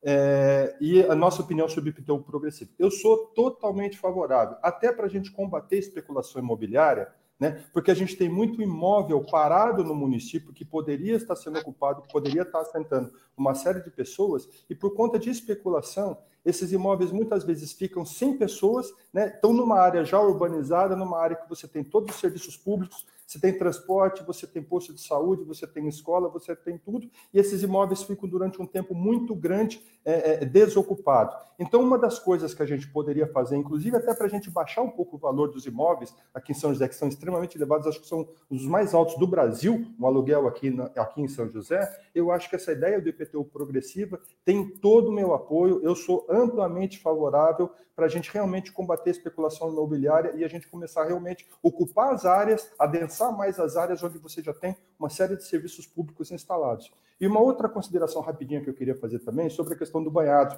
que também foi colocado. Na minha época, assim, eu sofri bastante né, com essa questão do banhado, porque foi na minha época que a gente criou a unidade de conservação de proteção integral da Lei do Banhado. Eu tenho uma preocupação muito grande com relação àquelas moradias que tem lá, tenho um respeito muito grande por todos os moradores que estão lá, mas assim, muitos deles vivem refém do crime organizado lá dentro do banhado, a gente sabe disso. A instalação da guarda municipal ali em cima, naquela descida do banhado, não foi por acaso, porque é aquela rua que dá bem em frente da subida do banhado, ali na, na, na Avenida São José, é uma coisa assim, é impressionante o que subia de pessoas ali para tráfico, para uma série de coisas. Os próprios moradores daquela rua ali é, é, sofreram muito com isso. Eu conheço o Banhado, assim, eu tenho 59 anos de idade, nasci do lado do Banhado, né? Minha mãe vive lá até hoje, ali na Douzane Ricardo. Então eu conheço muito bem a história do Banhado, a história de ocupação do Banhado e as tentativas de desocupação do Banhado. Eu acho o Banhado não é uma área própria para ser habitada. O Banhado é uma área de várzea, é uma área de turfa, é uma, uma região sujeita a queimadas, é uma região onde o, o, o, o saneamento básico é muito difícil, muito complicado de você fazer. Não é uma área para ser ocupada, porque ela tem uma característica de várzea, ela tem toda uma proposta, vamos dizer assim, que a gente poderia fazer para unidade de conservação, resgatar o banhado para a população frequentar de novo o banhado, usar o banhado como um parque que você pudesse fazer caminhada, pista de ciclismo, sem, no entanto, a gente colocar esses moradores numa situação, colocar eles no longe da cidade, longe do centro urbano, longe de, de, de, transporte público, longe de escola. Eu acho que tem que ter, sim, um respeito muito grande por aqueles moradores, tem que se olhar com muito cuidado para a situação deles, né? fazer um programa habitacional focado naqueles moradores, mas eu, sinceramente, assim, desde que eu estava na secretaria, não mudei de opinião até hoje, porque conheço aquela realidade muito de perto, assim, o banhado não é uma área de preocupação. Muitas daquelas casas têm problemas estruturais porque é uma área de várzea, então é um solo mole, é um solo que muitas vezes você tem rachadura daqueles imóveis, aqueles imóveis muitas vezes você tem é, mofo dentro do imóvel, né? Você tem é, problemas muito sérios ali com, com chiqueiro de porcos, né? A gente sabe que chiqueiro de porcos contamina muito o solo, contamina. E o banhado tem aquelas valas de drenagem que passam por dentro do banhado, que levam a água pluvial, né? As chuvas que caem na cidade, que descem para o banhado e que são drenadas para o Rio Paraíba, que passa ali no fundo do banhado. Então, assim, eu tenho uma posição em relação ao banhado, desculpa então, os colegas aí, então, André... mas assim, a minha posição em relação ao banhado é um pouco diferente. É, André, a gente tem várias opiniões diferentes sobre o banhado, né? E eu, como eu falei é, logo no início, que sobre, quando eu fiz a primeira pergunta, né? Eu percebo que é um assunto complexo, porque de um lado tem, tem essa posição que você está tomando, mas de outro eu conheço um outro lado muito grande do, do banhado, né? Que é o pessoal, o pessoal é, tá, tem, tem comunidades ali que tem famílias que já, estão na terceira ou quarta geração, né? Então, uhum. a, existe uma, uma ocupação legal ali, porque o, a APA foi criada depois deles já estarem lá. E como uma pessoa que comentou, eu consegui ler, né? É, a, se a, aquela área não é boa para a ocupação humana, né?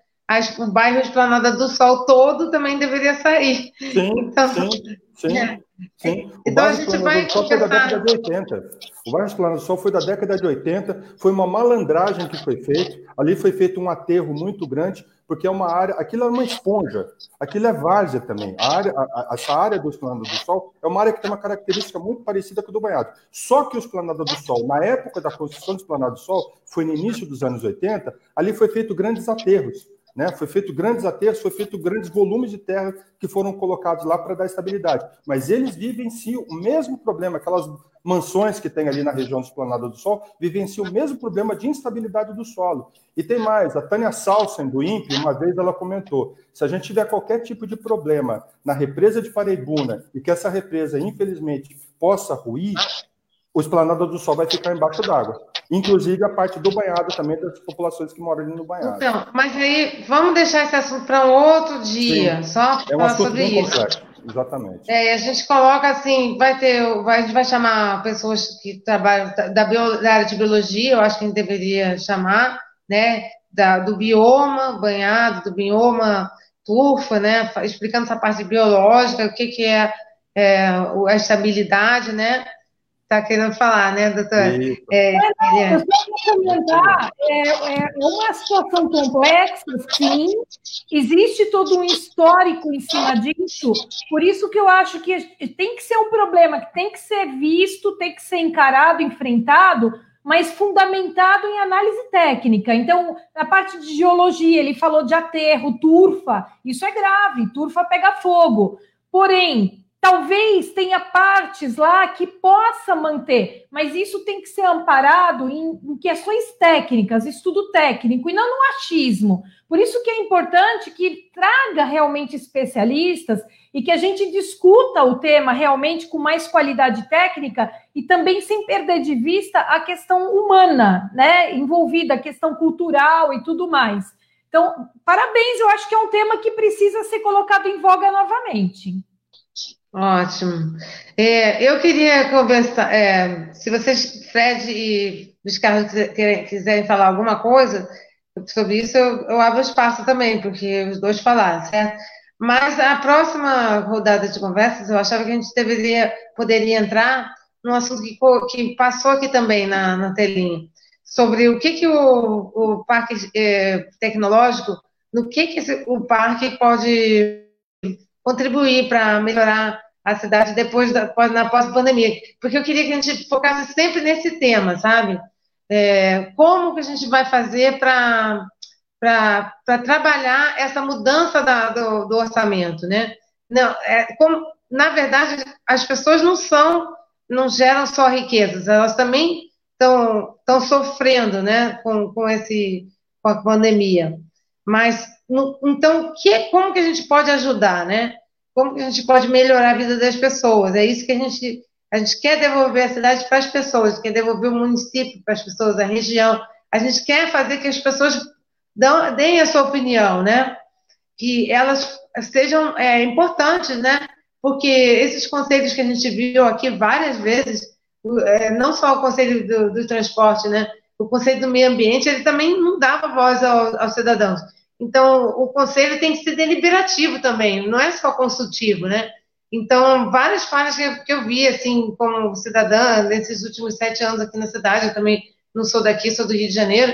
Então, a gente precisa falar disso, né? Por que, que a gente tá, por que está faltando tanta democracia na cidade? Aliás, quem vem, assim, quem vê, né, o que acontece aqui, as, as, as, audiências públicas, falam assim, nossa, tem muita gente participando, mas vai ver lá se o que as pessoas falaram naquelas audiências, elas foram colocadas na, na lei, na lei do, do plano diretor, não, não foi colocado, entendeu? Vários, é, vereadores, poucos vereadores falaram sobre isso, né? E reclamaram sobre essa questão.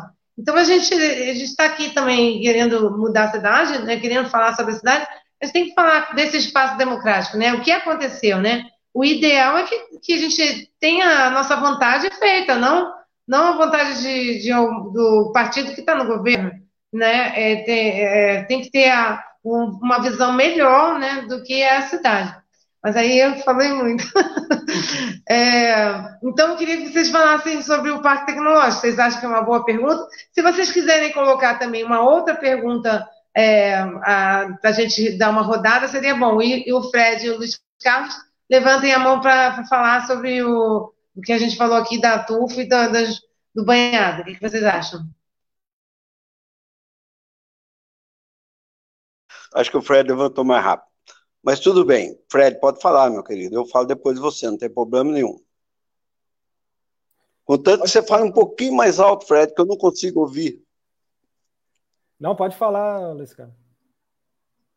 Bom, é, o banhado, é, como o Miragaia bem disse, né, conhece é, desde que ele nasceu, eu também morei na rua Dosane Ricardo em 1954.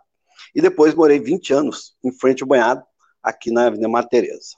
E eu andava, quando, quando garoto, quando tinha 7, 8 anos de idade, a gente andava por tudo aquilo lá.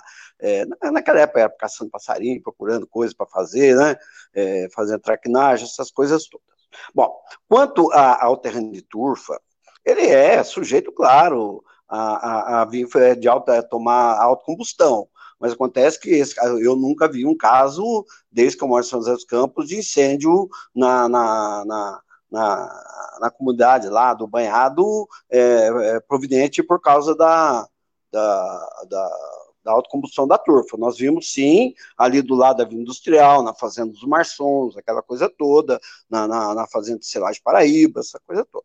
Bom, então, é, são coisas, como a Coronel Nicoluco disse, nós temos que trazer geólogos, essas coisas para estudar, existe ali, sim, alguma possibilidade de, de fazer algum tipo de é, um sistema construtivo que as casas não, não, não, afundem. Você pode usar um radier, uma série de coisas que, que, que, se constrói em alagados. Se fosse assim, a cidade de Miami, nos Estados Unidos, estaria todinha abaixo d'água, porque ela foi, era um pântano que foi aterrado. Bom, quando a, a represa de, de, Santa Branca, ou de Paraibuna, é, ou do Paraitinga Paraibuna, né, é, é, se algum dia ela viesse romper, a todas as cidades é, ribeirinhas do Rio Paraíba, elas vão estar cheias, não só o Vale do Sol, do, o, o Esplanado do Sol. É, teve a última enchente, se não me engano, foi em 1967, que teve, é, antes da, da, da represa ser, ser, ser regulada, é, regular o ciclo de águas do Rio Paraíba, a enchente veio até aqui a linha do trem. A água chegou aqui na linha do trem, ela invadiu a favela do Banhado. E assim como ela invade, vai, invadir a Vila Cristina, a Vila Rossi, a Vila Rossi não, a, a, lá da Vila Ródia, e tudo assim. Então, realmente é um tema apaixonante. Esse banhado, é, vamos dizer, é a menina dos olhos de todos os joseenses, e nós temos que olhar com ele com muito carinho e muita atenção e respeitar realmente as famílias que moram lá. Porque muita gente quis sair, saiu, saiu, acabou, resolveu. Mas tem uns que não vão sair. Seu, seu Davi, por exemplo, ele não sai de lá a não ser morto, porque nasceu ali. Né? Mas tudo bem, gente, vamos continuar sobre o Parque Tecnológico. O Parque Tecnológico, ele pode contribuir e muito após pandemia. É dando mais, quer dizer, eles já dão, não estou dizendo que é zero, é, é mais atenção às startups.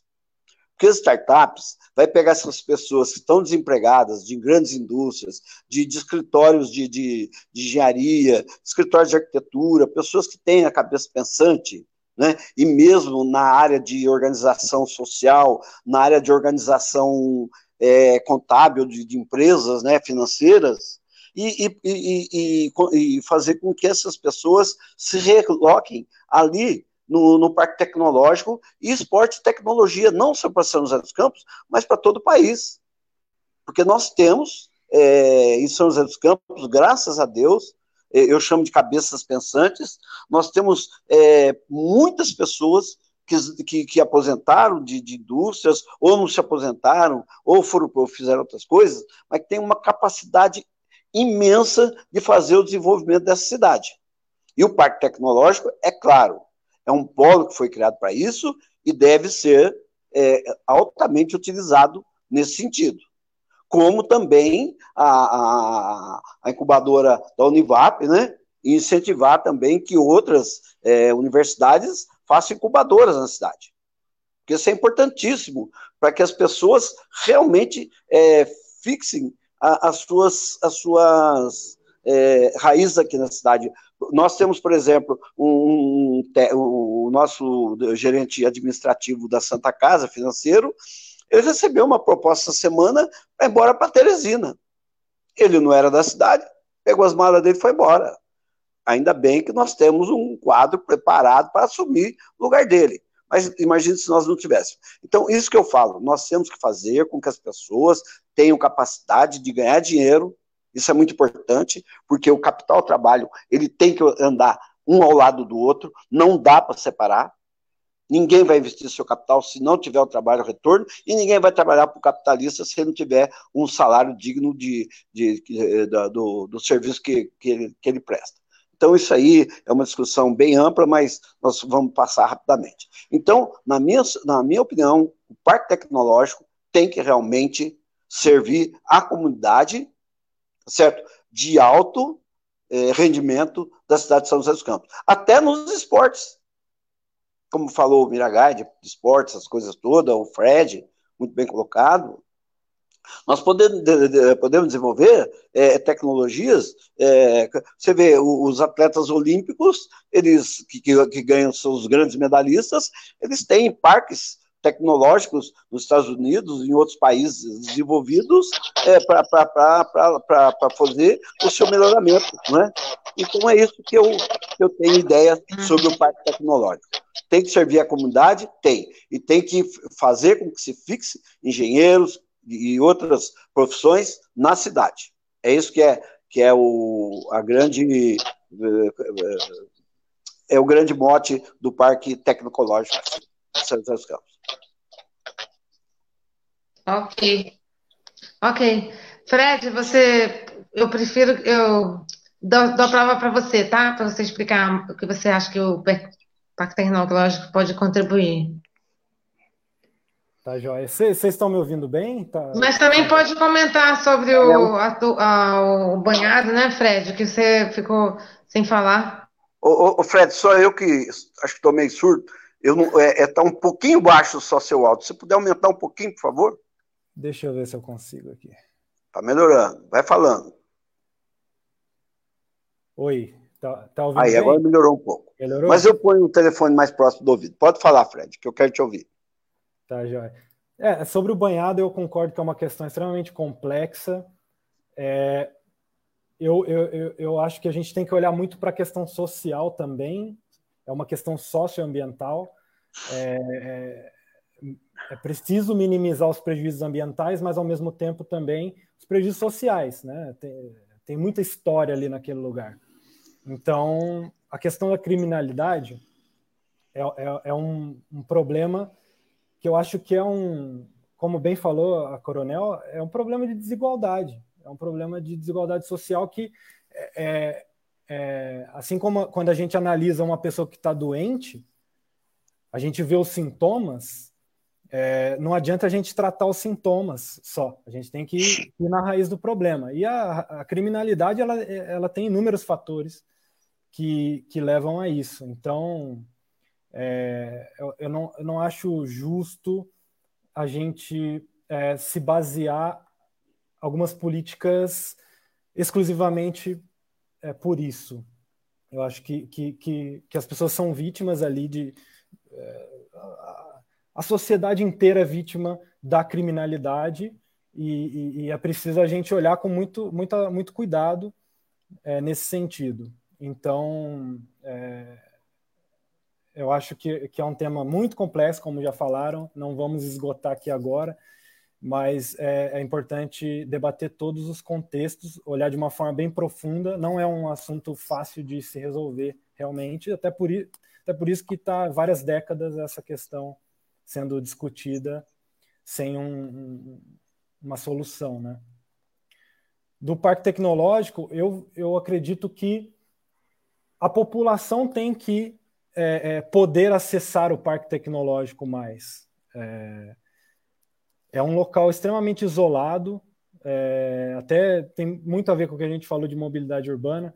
É, é um local que, que precisa é, é, ser mais conectado com o restante da cidade, é, justamente porque é, tecnologia, se, se, a gente olhar os melhores é, ambientes de desenvolvimento tecnológico, é, são ambientes extremamente plurais, extremamente acolhedores no sentido de, de de, de, ter pessoas de diversos cantos, com culturas diferentes. Isso faz parte do desenvolvimento é, é, de, de, ideias, de, de, novos produtos, startups.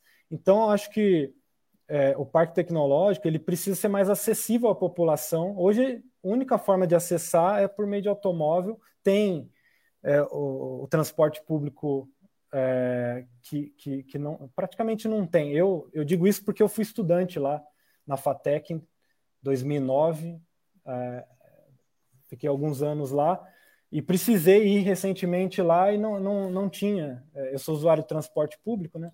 E não tinha ônibus. É, tem, é, tem que fazer baldeação. Então, é, é parece que é feito para ser inacessível.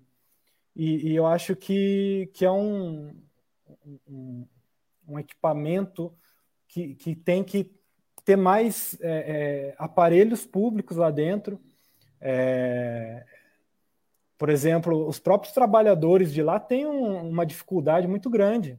É, mal tem banco lá dentro, é, eles não conseguem acessar é, coisas básicas assim. Então, precisa ser mais desenvolvida aquela região ali, o parque tecnológico como um todo. Tem alguns projetos de, de habitação lá. Eu acho que é, é nesse caminho que tem que ir para que, que seja um local mais acessível mesmo, que, que, que precisa ter mais pessoas é, circulando por lá para que seja um local vivo e que novas ideias surjam ali. Então, eu vou. O que, que a senhora acha, doutor Coronel Eliane? O que, que a senhora acha dessa, desse aproveitamento que a gente possa fazer do, do local? Bom, Tânia, é, eu, eu, eu penso assim: São José, volta a falar, tem a faca e o queijo na mão. A gente tem coisas extraordinárias na nossa cidade. O que eu sinto claramente é uma falta de conexão entre essas potenciais parceiros da prefeitura. Parque Tecnológico, sem dúvida, ele é um privilégio na nossa cidade. Nós sabemos que muitas cidades querem criar é, iniciativas semelhantes e é um fomentador, é incubador de ideias, de desenvolvimento de novas tecnologias. A gente sabe disso só que tem que estar tá trazendo um pouco mais como parceiro do planejamento e do crescimento da nossa cidade. E não é só o Parque Tecnológico, me desculpa, nós temos aqui o DCTA, o ITA, o IAV, o INPE, o CEMADEM agora, nós temos aqui eh, universidades, sabe? Univap, Unip. Poxa vida, nós temos grandes parceiros que possuem grandes mentes nós temos deles é, especialistas, estagiários, que precisam entregar determinados trabalhos, e a gente sabe que um dos anseios dessa, desse pessoal de pesquisa é a aplicação prática do resultado da pesquisa nas coisas do cotidiano, de trazer benefício para a sociedade.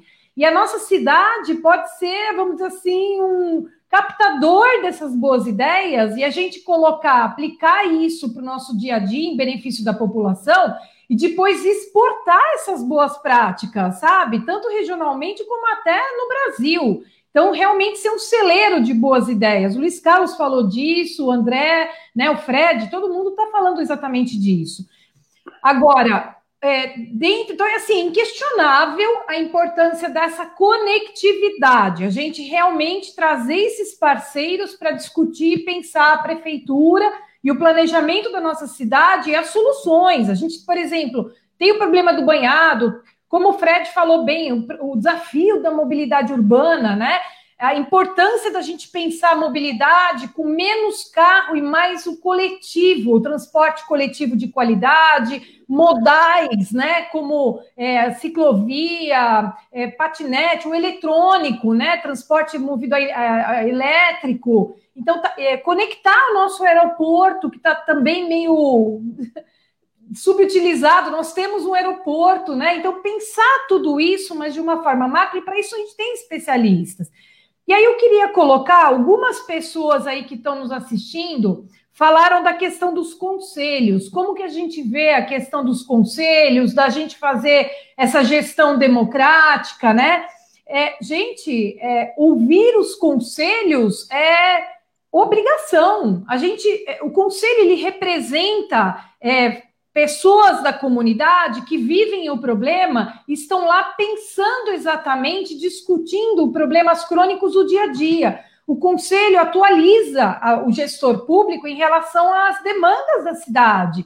E do conselho, muitas vezes, vêm excelentes ideias, né? Então, é, é obrigação a gente estimular. Na verdade, eu acho que prefeito ou a prefeita tem que estar presente, pelo menos em algumas reuniões, vivendo o dia a dia também um pouco mais do conselho, e não ficar só preso ao conselho. Nós temos é, associações de classe importantes na nossa região, né, na rede hoteleira, na parte de cultura, associações representativas que podem vir agregar muito valor, né, OAB, engenheiros e tudo mais, e gerar audiências públicas quando a gente tem problemas específicos. Então, tem um problema complexo, gera audiência pública, vamos debater um pouco mais esse problema. Eu tenho certeza que das audiências vêm boas ideias. Como comandante que eu era na região, a gente, eu liderava é, o policiamento de 39 cidades, sete batalhões, quase 4 mil homens e mulheres. Se a gente não ouvisse, não tivesse a humildade de ouvir, né, de abrir as portas e realmente trazer as pessoas a trazerem as demandas, né, sem intermediários, a gente não chega a lugar nenhum. E a gente não pode hoje, como gestor público, ficar patinando em burocracia, documento que vai, documento que vem. A gente tem que encurtar caminhos, sabe? E o conselho e esses parceiros, eles podem agregar muito valor. É só a gente ter essa capacidade de ouvir, de abrir portas. Miragaia. Ah, eu acho que assim, tudo que foi falado sobre o Parque Tecnológico, eu concordo plenamente. O Parque Tecnológico é um, é um, é um baita espaço onde a gente pode realmente tentar tirar São José dessa crise que a gente vai enfrentar agora, dessa pandemia. Eu acho que o Parque Tecnológico pode ter um papel fundamental para a gente poder enfrentar essa pandemia e sair dela mais fortalecido. Eu acho que a Nicoluque, o próprio Fred, o Luiz já, já comentaram bastante sobre o Parque Tecnológico. E eu queria comentar isso, que, que essa, essa bola, vamos dizer assim, que o, que o Wilson Cabral levantou também, da questão das participações de conselhos. Né? É, eu senti uma dificuldade muito grande né, de participação em conselho aqui em São José, porque quando eu estava na prefeitura aqui, quando eu trabalhei na prefeitura aqui, é, saímos em 2012, a partir de 2013, as reuniões, por exemplo, do Conselho de Meio Ambiente, que eu fui membro do Conselho de Meio Ambiente por 16 anos, passaram a ser no horário de trabalho, isso é logo depois do almoço, duas horas da tarde. Eu falei, gente, tudo bem, eu sei que tem pessoas que trabalham à noite, eu sei que tem pessoas que trabalham em outros horários e tudo mais, mas assim, a grande parte, a grande maioria das pessoas normalmente trabalham no horário comercial. Se você coloca uma reunião do conselho no horário comercial, eu acho que é uma grande dificuldade para muitas pessoas. Eu senti dificuldade de não conseguir mais participar do conselho. Eu não participei mais de nenhuma reunião do Conselho Municipal de Meio Ambiente aqui em São José, e eu acho que um pouquinho da experiência que eu adquiri, não só aqui, mas assim, fora daqui também, eu acho que poderia ajudar a enriquecer mais o debate, mas infelizmente passou a ser impraticável participar das reuniões do Conselho, porque ela se dava duas horas da tarde. Começar a reunião duas horas da tarde, terminar às cinco horas da tarde, é o horário que está praticamente todo mundo trabalhando. Enfim, virou um conselho de pessoas que estão aposentadas ou pessoas que estão em instituições onde as suas instituições o liberam para você poder participar da reunião do conselho. Seu emprego, vamos dizer assim, quem trabalha em universidade, quem, quem, quem é membro do conselho de, de, de, de sindicato, alguma coisa, muitas vezes consegue ter essa, essa, essa participação, porque o seu empregador muitas vezes libera para ele participar. Mas a pessoa que ia como ouvinte para contribuir dentro do conselho, isso aí praticamente acabou. Né? E outra coisa que eu senti também é que a nova legislação do Conselho Municipal de Meio Ambiente dificulta a participação da sociedade. Eu vi várias pessoas é, é, daquele, daquele movimento do Bosque Betânia, pela preservação do Bosque Betânia, assim, reclamando muito que participavam das reuniões do Conselho, mas que não tinham voz, que não podiam efetivamente falar alguma coisa no Conselho. E isso foi muito difícil para todos eles participarem. Tá joia? Tânia, terminei. É, gente, é, é, eu, desculpa eu passar aqui com a tesourinha, né? o Luiz Carlos nem, nem olhava para a tela, eu reparei. Mas aí eu tive que dar minha cortada, né? Falar, por favor, Luiz Carlos, conclua. É horrível isso, realmente eu entendo o, o, o Cristiano Ricardo, professor, né? Que ele já fez a outra live, né? Eu sou a porta-voz também como ele, e a gente fica muito na saia justa, não é brincadeira. E a gente não. quer tentar que o, que o diálogo seja, seja, seja agradável também, né? Então, acho que todos estão fazendo esse esforço, né? Que a gente está falando sobre as coisas locais, né? Então, é, não é em todo lugar, né, que a gente tem essa oportunidade, né, de falar. Então, eu queria que vocês, a gente já está chegando, nossa meta era ser menos que duas horas, a gente vai passar um pouquinho, mas eu gostaria então de ouvir vocês, assim, numa rodada maior, assim, eu acho que ficou faltando essa parte do, do transporte, né, para transporte público, e algumas outras coisas que a gente poderia aprofundar, né, numa outra ocasião, fazendo uma mescla com outros partidos, não sei como a gente vai fazer esse desenho, né? A gente não resolveu como, qual vai ser próxima, as próximas lives. Talvez a gente faça com os nossos candidatos da rede, né, para a gente é, mostrar a nossa cara. E depois a gente volta novamente com os partidos, né, ou com os ex-prefeitos, a gente ainda está rolando essas coisas, né? E então eu queria uma palavrinha de vocês, assim, uns um minutinho e meio, ou 30 segundos, como vocês quiserem. Para a gente não ficar muito chato na cabeça. e tá me cortando. tá bom, tá bom. Então é isso, vamos para as considerações finais. Começa com você, Luiz, começa com você. Ô, Tânia, olha, eu nunca participei de uma, não é debate, de uma reunião de tão alto nível quanto essa. Você, você vê que aqui todo mundo debateu suas ideias, apresentou seus, suas, suas soluções. Realmente, as pessoas que aqui estão, estão empenhadas em trazer para a cidade de São José dos Campos um melhoramento público e pensando no social, né? E também no profissional, não é só social, no meio ambiente. Nós discutimos causas interessantíssimas aqui. Foi muito bom participar desse, desse, dessa. Não é debate, nossa, dessa troca de ideias, dessa janela que vocês abriram para São José dos Campos, que é o mais é, indicado para falar isso. É, quanto ao transporte urbano, né, é, a vocação do joseense é ter seu transporte individual. Haja visto que metade da população é, tem um, um, veículo motorizado. Então é meio, meio difícil de você mudar um conceito desse tipo. Enquanto isso, os nossos transportes coletivos estão cada vez piores, né? Os são, são, são pequenos, não tem ar-condicionado, não dá o conforto para eu deixar de ir para o meu trabalho de carro ou a pé, né? Eu não trabalho tão longe de casa, é, e, e, pegar um ônibus, né?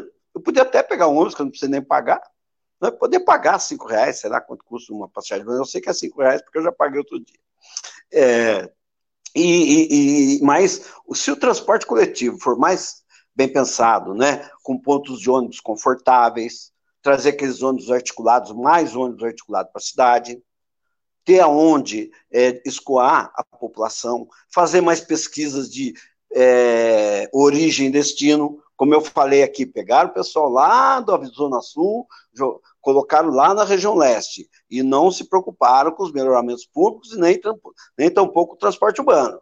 Provavelmente alguns ônibus ficaram ociosos e outros ônibus ficaram lotados. Esse planejamento, que, que a Coronel muito bem falou, nós temos que fazer um planejamento estratégico para a cidade, nos quatro anos de governo, oito anos para os nossos sucessores, né? e de 20 anos para quem venha para cá. Porque se você for ver, a, a, cidade, eu vou ser bem rapidinho, ela foi planejada desde a década de 40, gente. A cidade é bonita? É. Ela é linda? É. A, a, se você não vê praticamente avenidas estreitas, haja vista é, a João Guilhermino, a, a Nelson Dávila, 9 de julho, Ademar de Barros, e assim por diante. Por quê? Porque nós tínhamos um problema naquela época, e os prefeitos já pensaram nisso, da transmissão da tuberculose. Então, a cidade era ampla e aberta. E isso aí continuou no, no, no, nos novos é, coisas feitas. É, tem algumas, algumas ruas que são estreitas, por exemplo, a rua 7 de setembro é uma das poucas ruas estreitas, a Rua Barbosa. O resto, você vê que são avenidas largas. Nossos é, dirigentes é, de anos atrás pensaram num desenvolvimento da cidade nesse sentido. Né? Então, nós temos é, boas vias para ter bom transporte urbano e para que as pessoas deixem um pouco o carro em casa e venha. Para isso, nós temos que ter o horário certo, nós não temos que ter ônibus lotados e uma série de melhoramentos para que a pessoa é, venha utilizar o transporte urbano. Com isso, mais utilização, a passar se torna mais barata. É isso que eu tenho a dizer. Ok. Ok, Luiz Carlos. Então vamos fazer assim uma, uma apanhada geral do momento aqui da gente conversar, para a gente poder finalizar. Ok? Um, claro. Quem que eu pergunto? A, a Coronel Eliane, ok?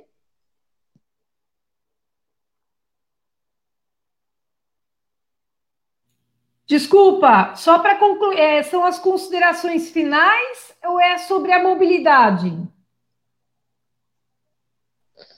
As considerações finais, porque a, eu comentei que a, a mobilidade a gente não conseguiu falar, então a gente poderia fazer uma outra live sobre isso, ou a gente debater num outro momento. Então tá, Tânia, é, Fred, doutor Luiz Carlos, André, Prazer estar com todos vocês. Parabéns pelo debate em alto nível.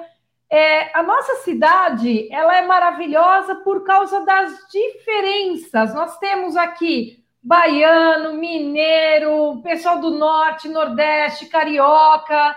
Temos gente de todo local. E essas diferenças, se forem bem trabalhados, trazem riqueza. Só que essa, essas diferenças elas têm que ser tratadas com respeito.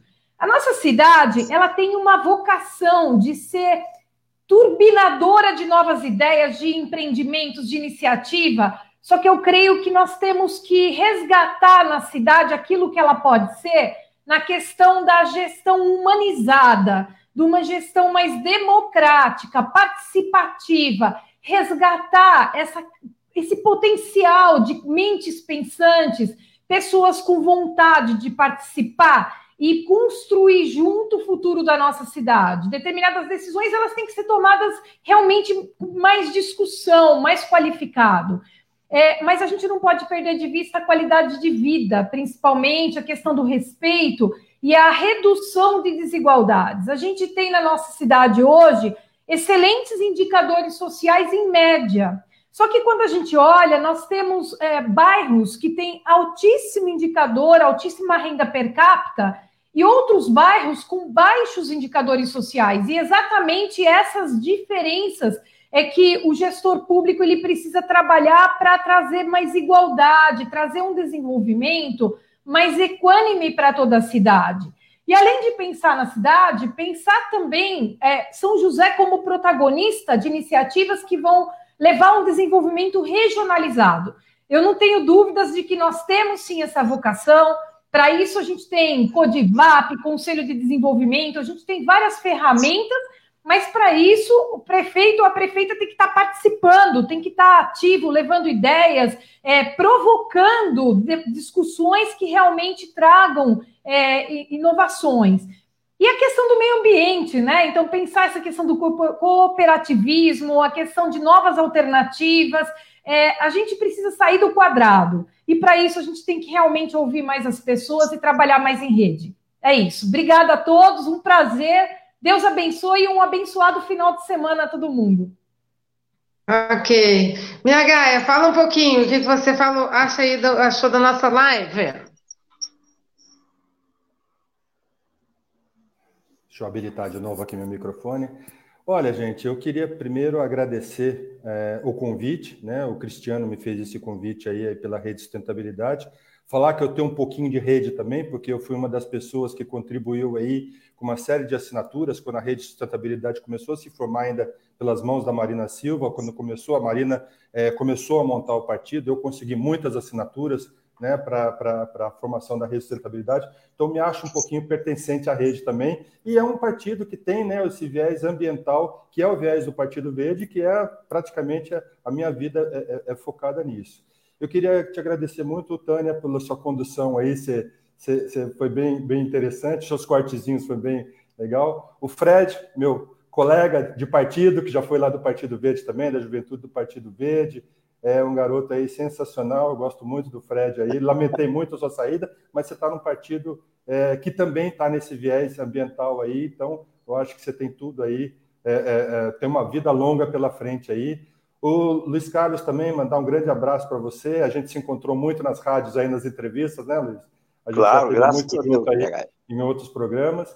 E a é. Coronel Nicoluc também, que foi a, a, minha candidata nas últimas eleições aí para o governo do estado, votei no Márcio França, fiz campanha para o Márcio França, a, a Nicoluc era, era a nossa, nossa vice aí do Márcio, infelizmente não conseguimos né, sucesso nessa última, mas você, eu fico muito feliz de você estar dentro da política, é, de ter abraçado isso. A, a, gente realmente precisa de pessoas assim, é, com a tua cabeça, com a tua boa vontade, com a tua honestidade dentro da política. Então, assim, seja muito bem-vinda. Eu também sou um neopolítico também, eu vim do movimento ambientalista também é, para dentro da política. Então, eu fiquei muito feliz é, de, de, você estar participando de tudo isso, de estar aqui dentro disso. Eu queria agradecer muito a todos vocês da rede, ao professor Cristiano, ao meu amigo Wilson Cabral, que sempre faz contato comigo aí também. Fico muito feliz que a, que a rede esteja crescendo da forma como está. É mais um partido para se alinhar com a gente aí na luta pelas questões ambientais da cidade.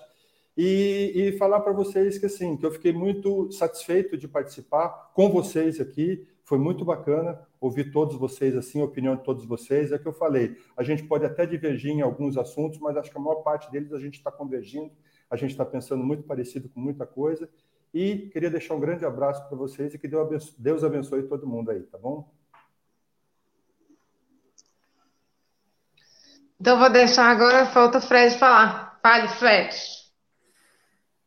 Obrigado a todos por, por participarem aqui de, desse evento com a rede. Eu, eu se não tivesse aqui, é, eu estaria com certeza ouvindo vocês falarem, porque são vozes que, que trazem uma mensagem muito importante. Eu acho que esse evento ele é pensado justamente para para que passe essa mensagem de que a gente tem que debater a cidade. Né? É, a gente está num momento muito polarizado de que o partido que ganha é, é, ele exclui todo o restante, então ele vai governar da forma que ele é, que ele acha que tem que, que fazer de forma individual e não, não tem que ser assim. A política tem que ser conversada, debatida. É, nós temos até alguns exemplos, vou só pincelar, mas é, a questão da, da mobilidade, que eu falei bastante aqui, é, nós temos projetos que são feitos e em, em inúmeras áreas isso acontece. Projetos são feitos por uma gestão, e aí entra outra gestão, descarta o projeto, e, e constrói um novo, e aí nunca sai do papel as coisas. É, é, eu, eu acredito muito nessa, nessa direção que, que a Coronel Nicolucci comentou, de planejamento a longo prazo e regional. Né? A gente tem que, que, que, que não, não tem que ter gestão de partido e, e, e, entrar pensamentos individualistas. Por isso que essa conversa é importante, porque as ideias elas são compartilhadas e, e a gente pode fazer é sempre uma gestão junto, né? E, e nesse momento de descrédito da política, é importante que a população também se sinta é, é, ouvida, né? Então, é, eu queria agradecer a Tânia, o Cristiano também, que idealizaram esse, esse, esse, aqui, esse, essa estrutura, né? E o Cristiano ali nos, bate, no, nos bastidores, mas ajudando bastante. Então, é, acho que a gente tem que continuar nessa, nessa direção aí. Obrigado, boa noite a todos. Bom fim de semana. Obrigada a vocês. E eu quero agradecer a todos, a participação de todos. Foi muito bacana é, conhecer um pouquinho de cada um, né? De cada proposta. E a, a ideia realmente das janelas do, para o futuro é esse, né? Demonstrar que a gente está querendo que a cidade seja tenha contribuição de ideias de várias pessoas, né? como o Fred falou, a gente não pode ficar só polarizando as coisas, porque não existe só é, bobagem, né?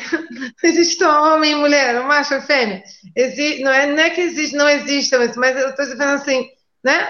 Não é só isso, né? Não é no preto e no branco, não é no, no não é assim, né? A gente sabe que a gente precisa é, é, ouvir, sentir o que, que é aproveitar os, os, os, talentos, né? Tantas pessoas interessadas em, em é, melhorar a cidade, e agora a gente está nessa crise, então a gente precisa em pensar em alternativas e quanto mais pessoas é, contribuindo, melhor, né?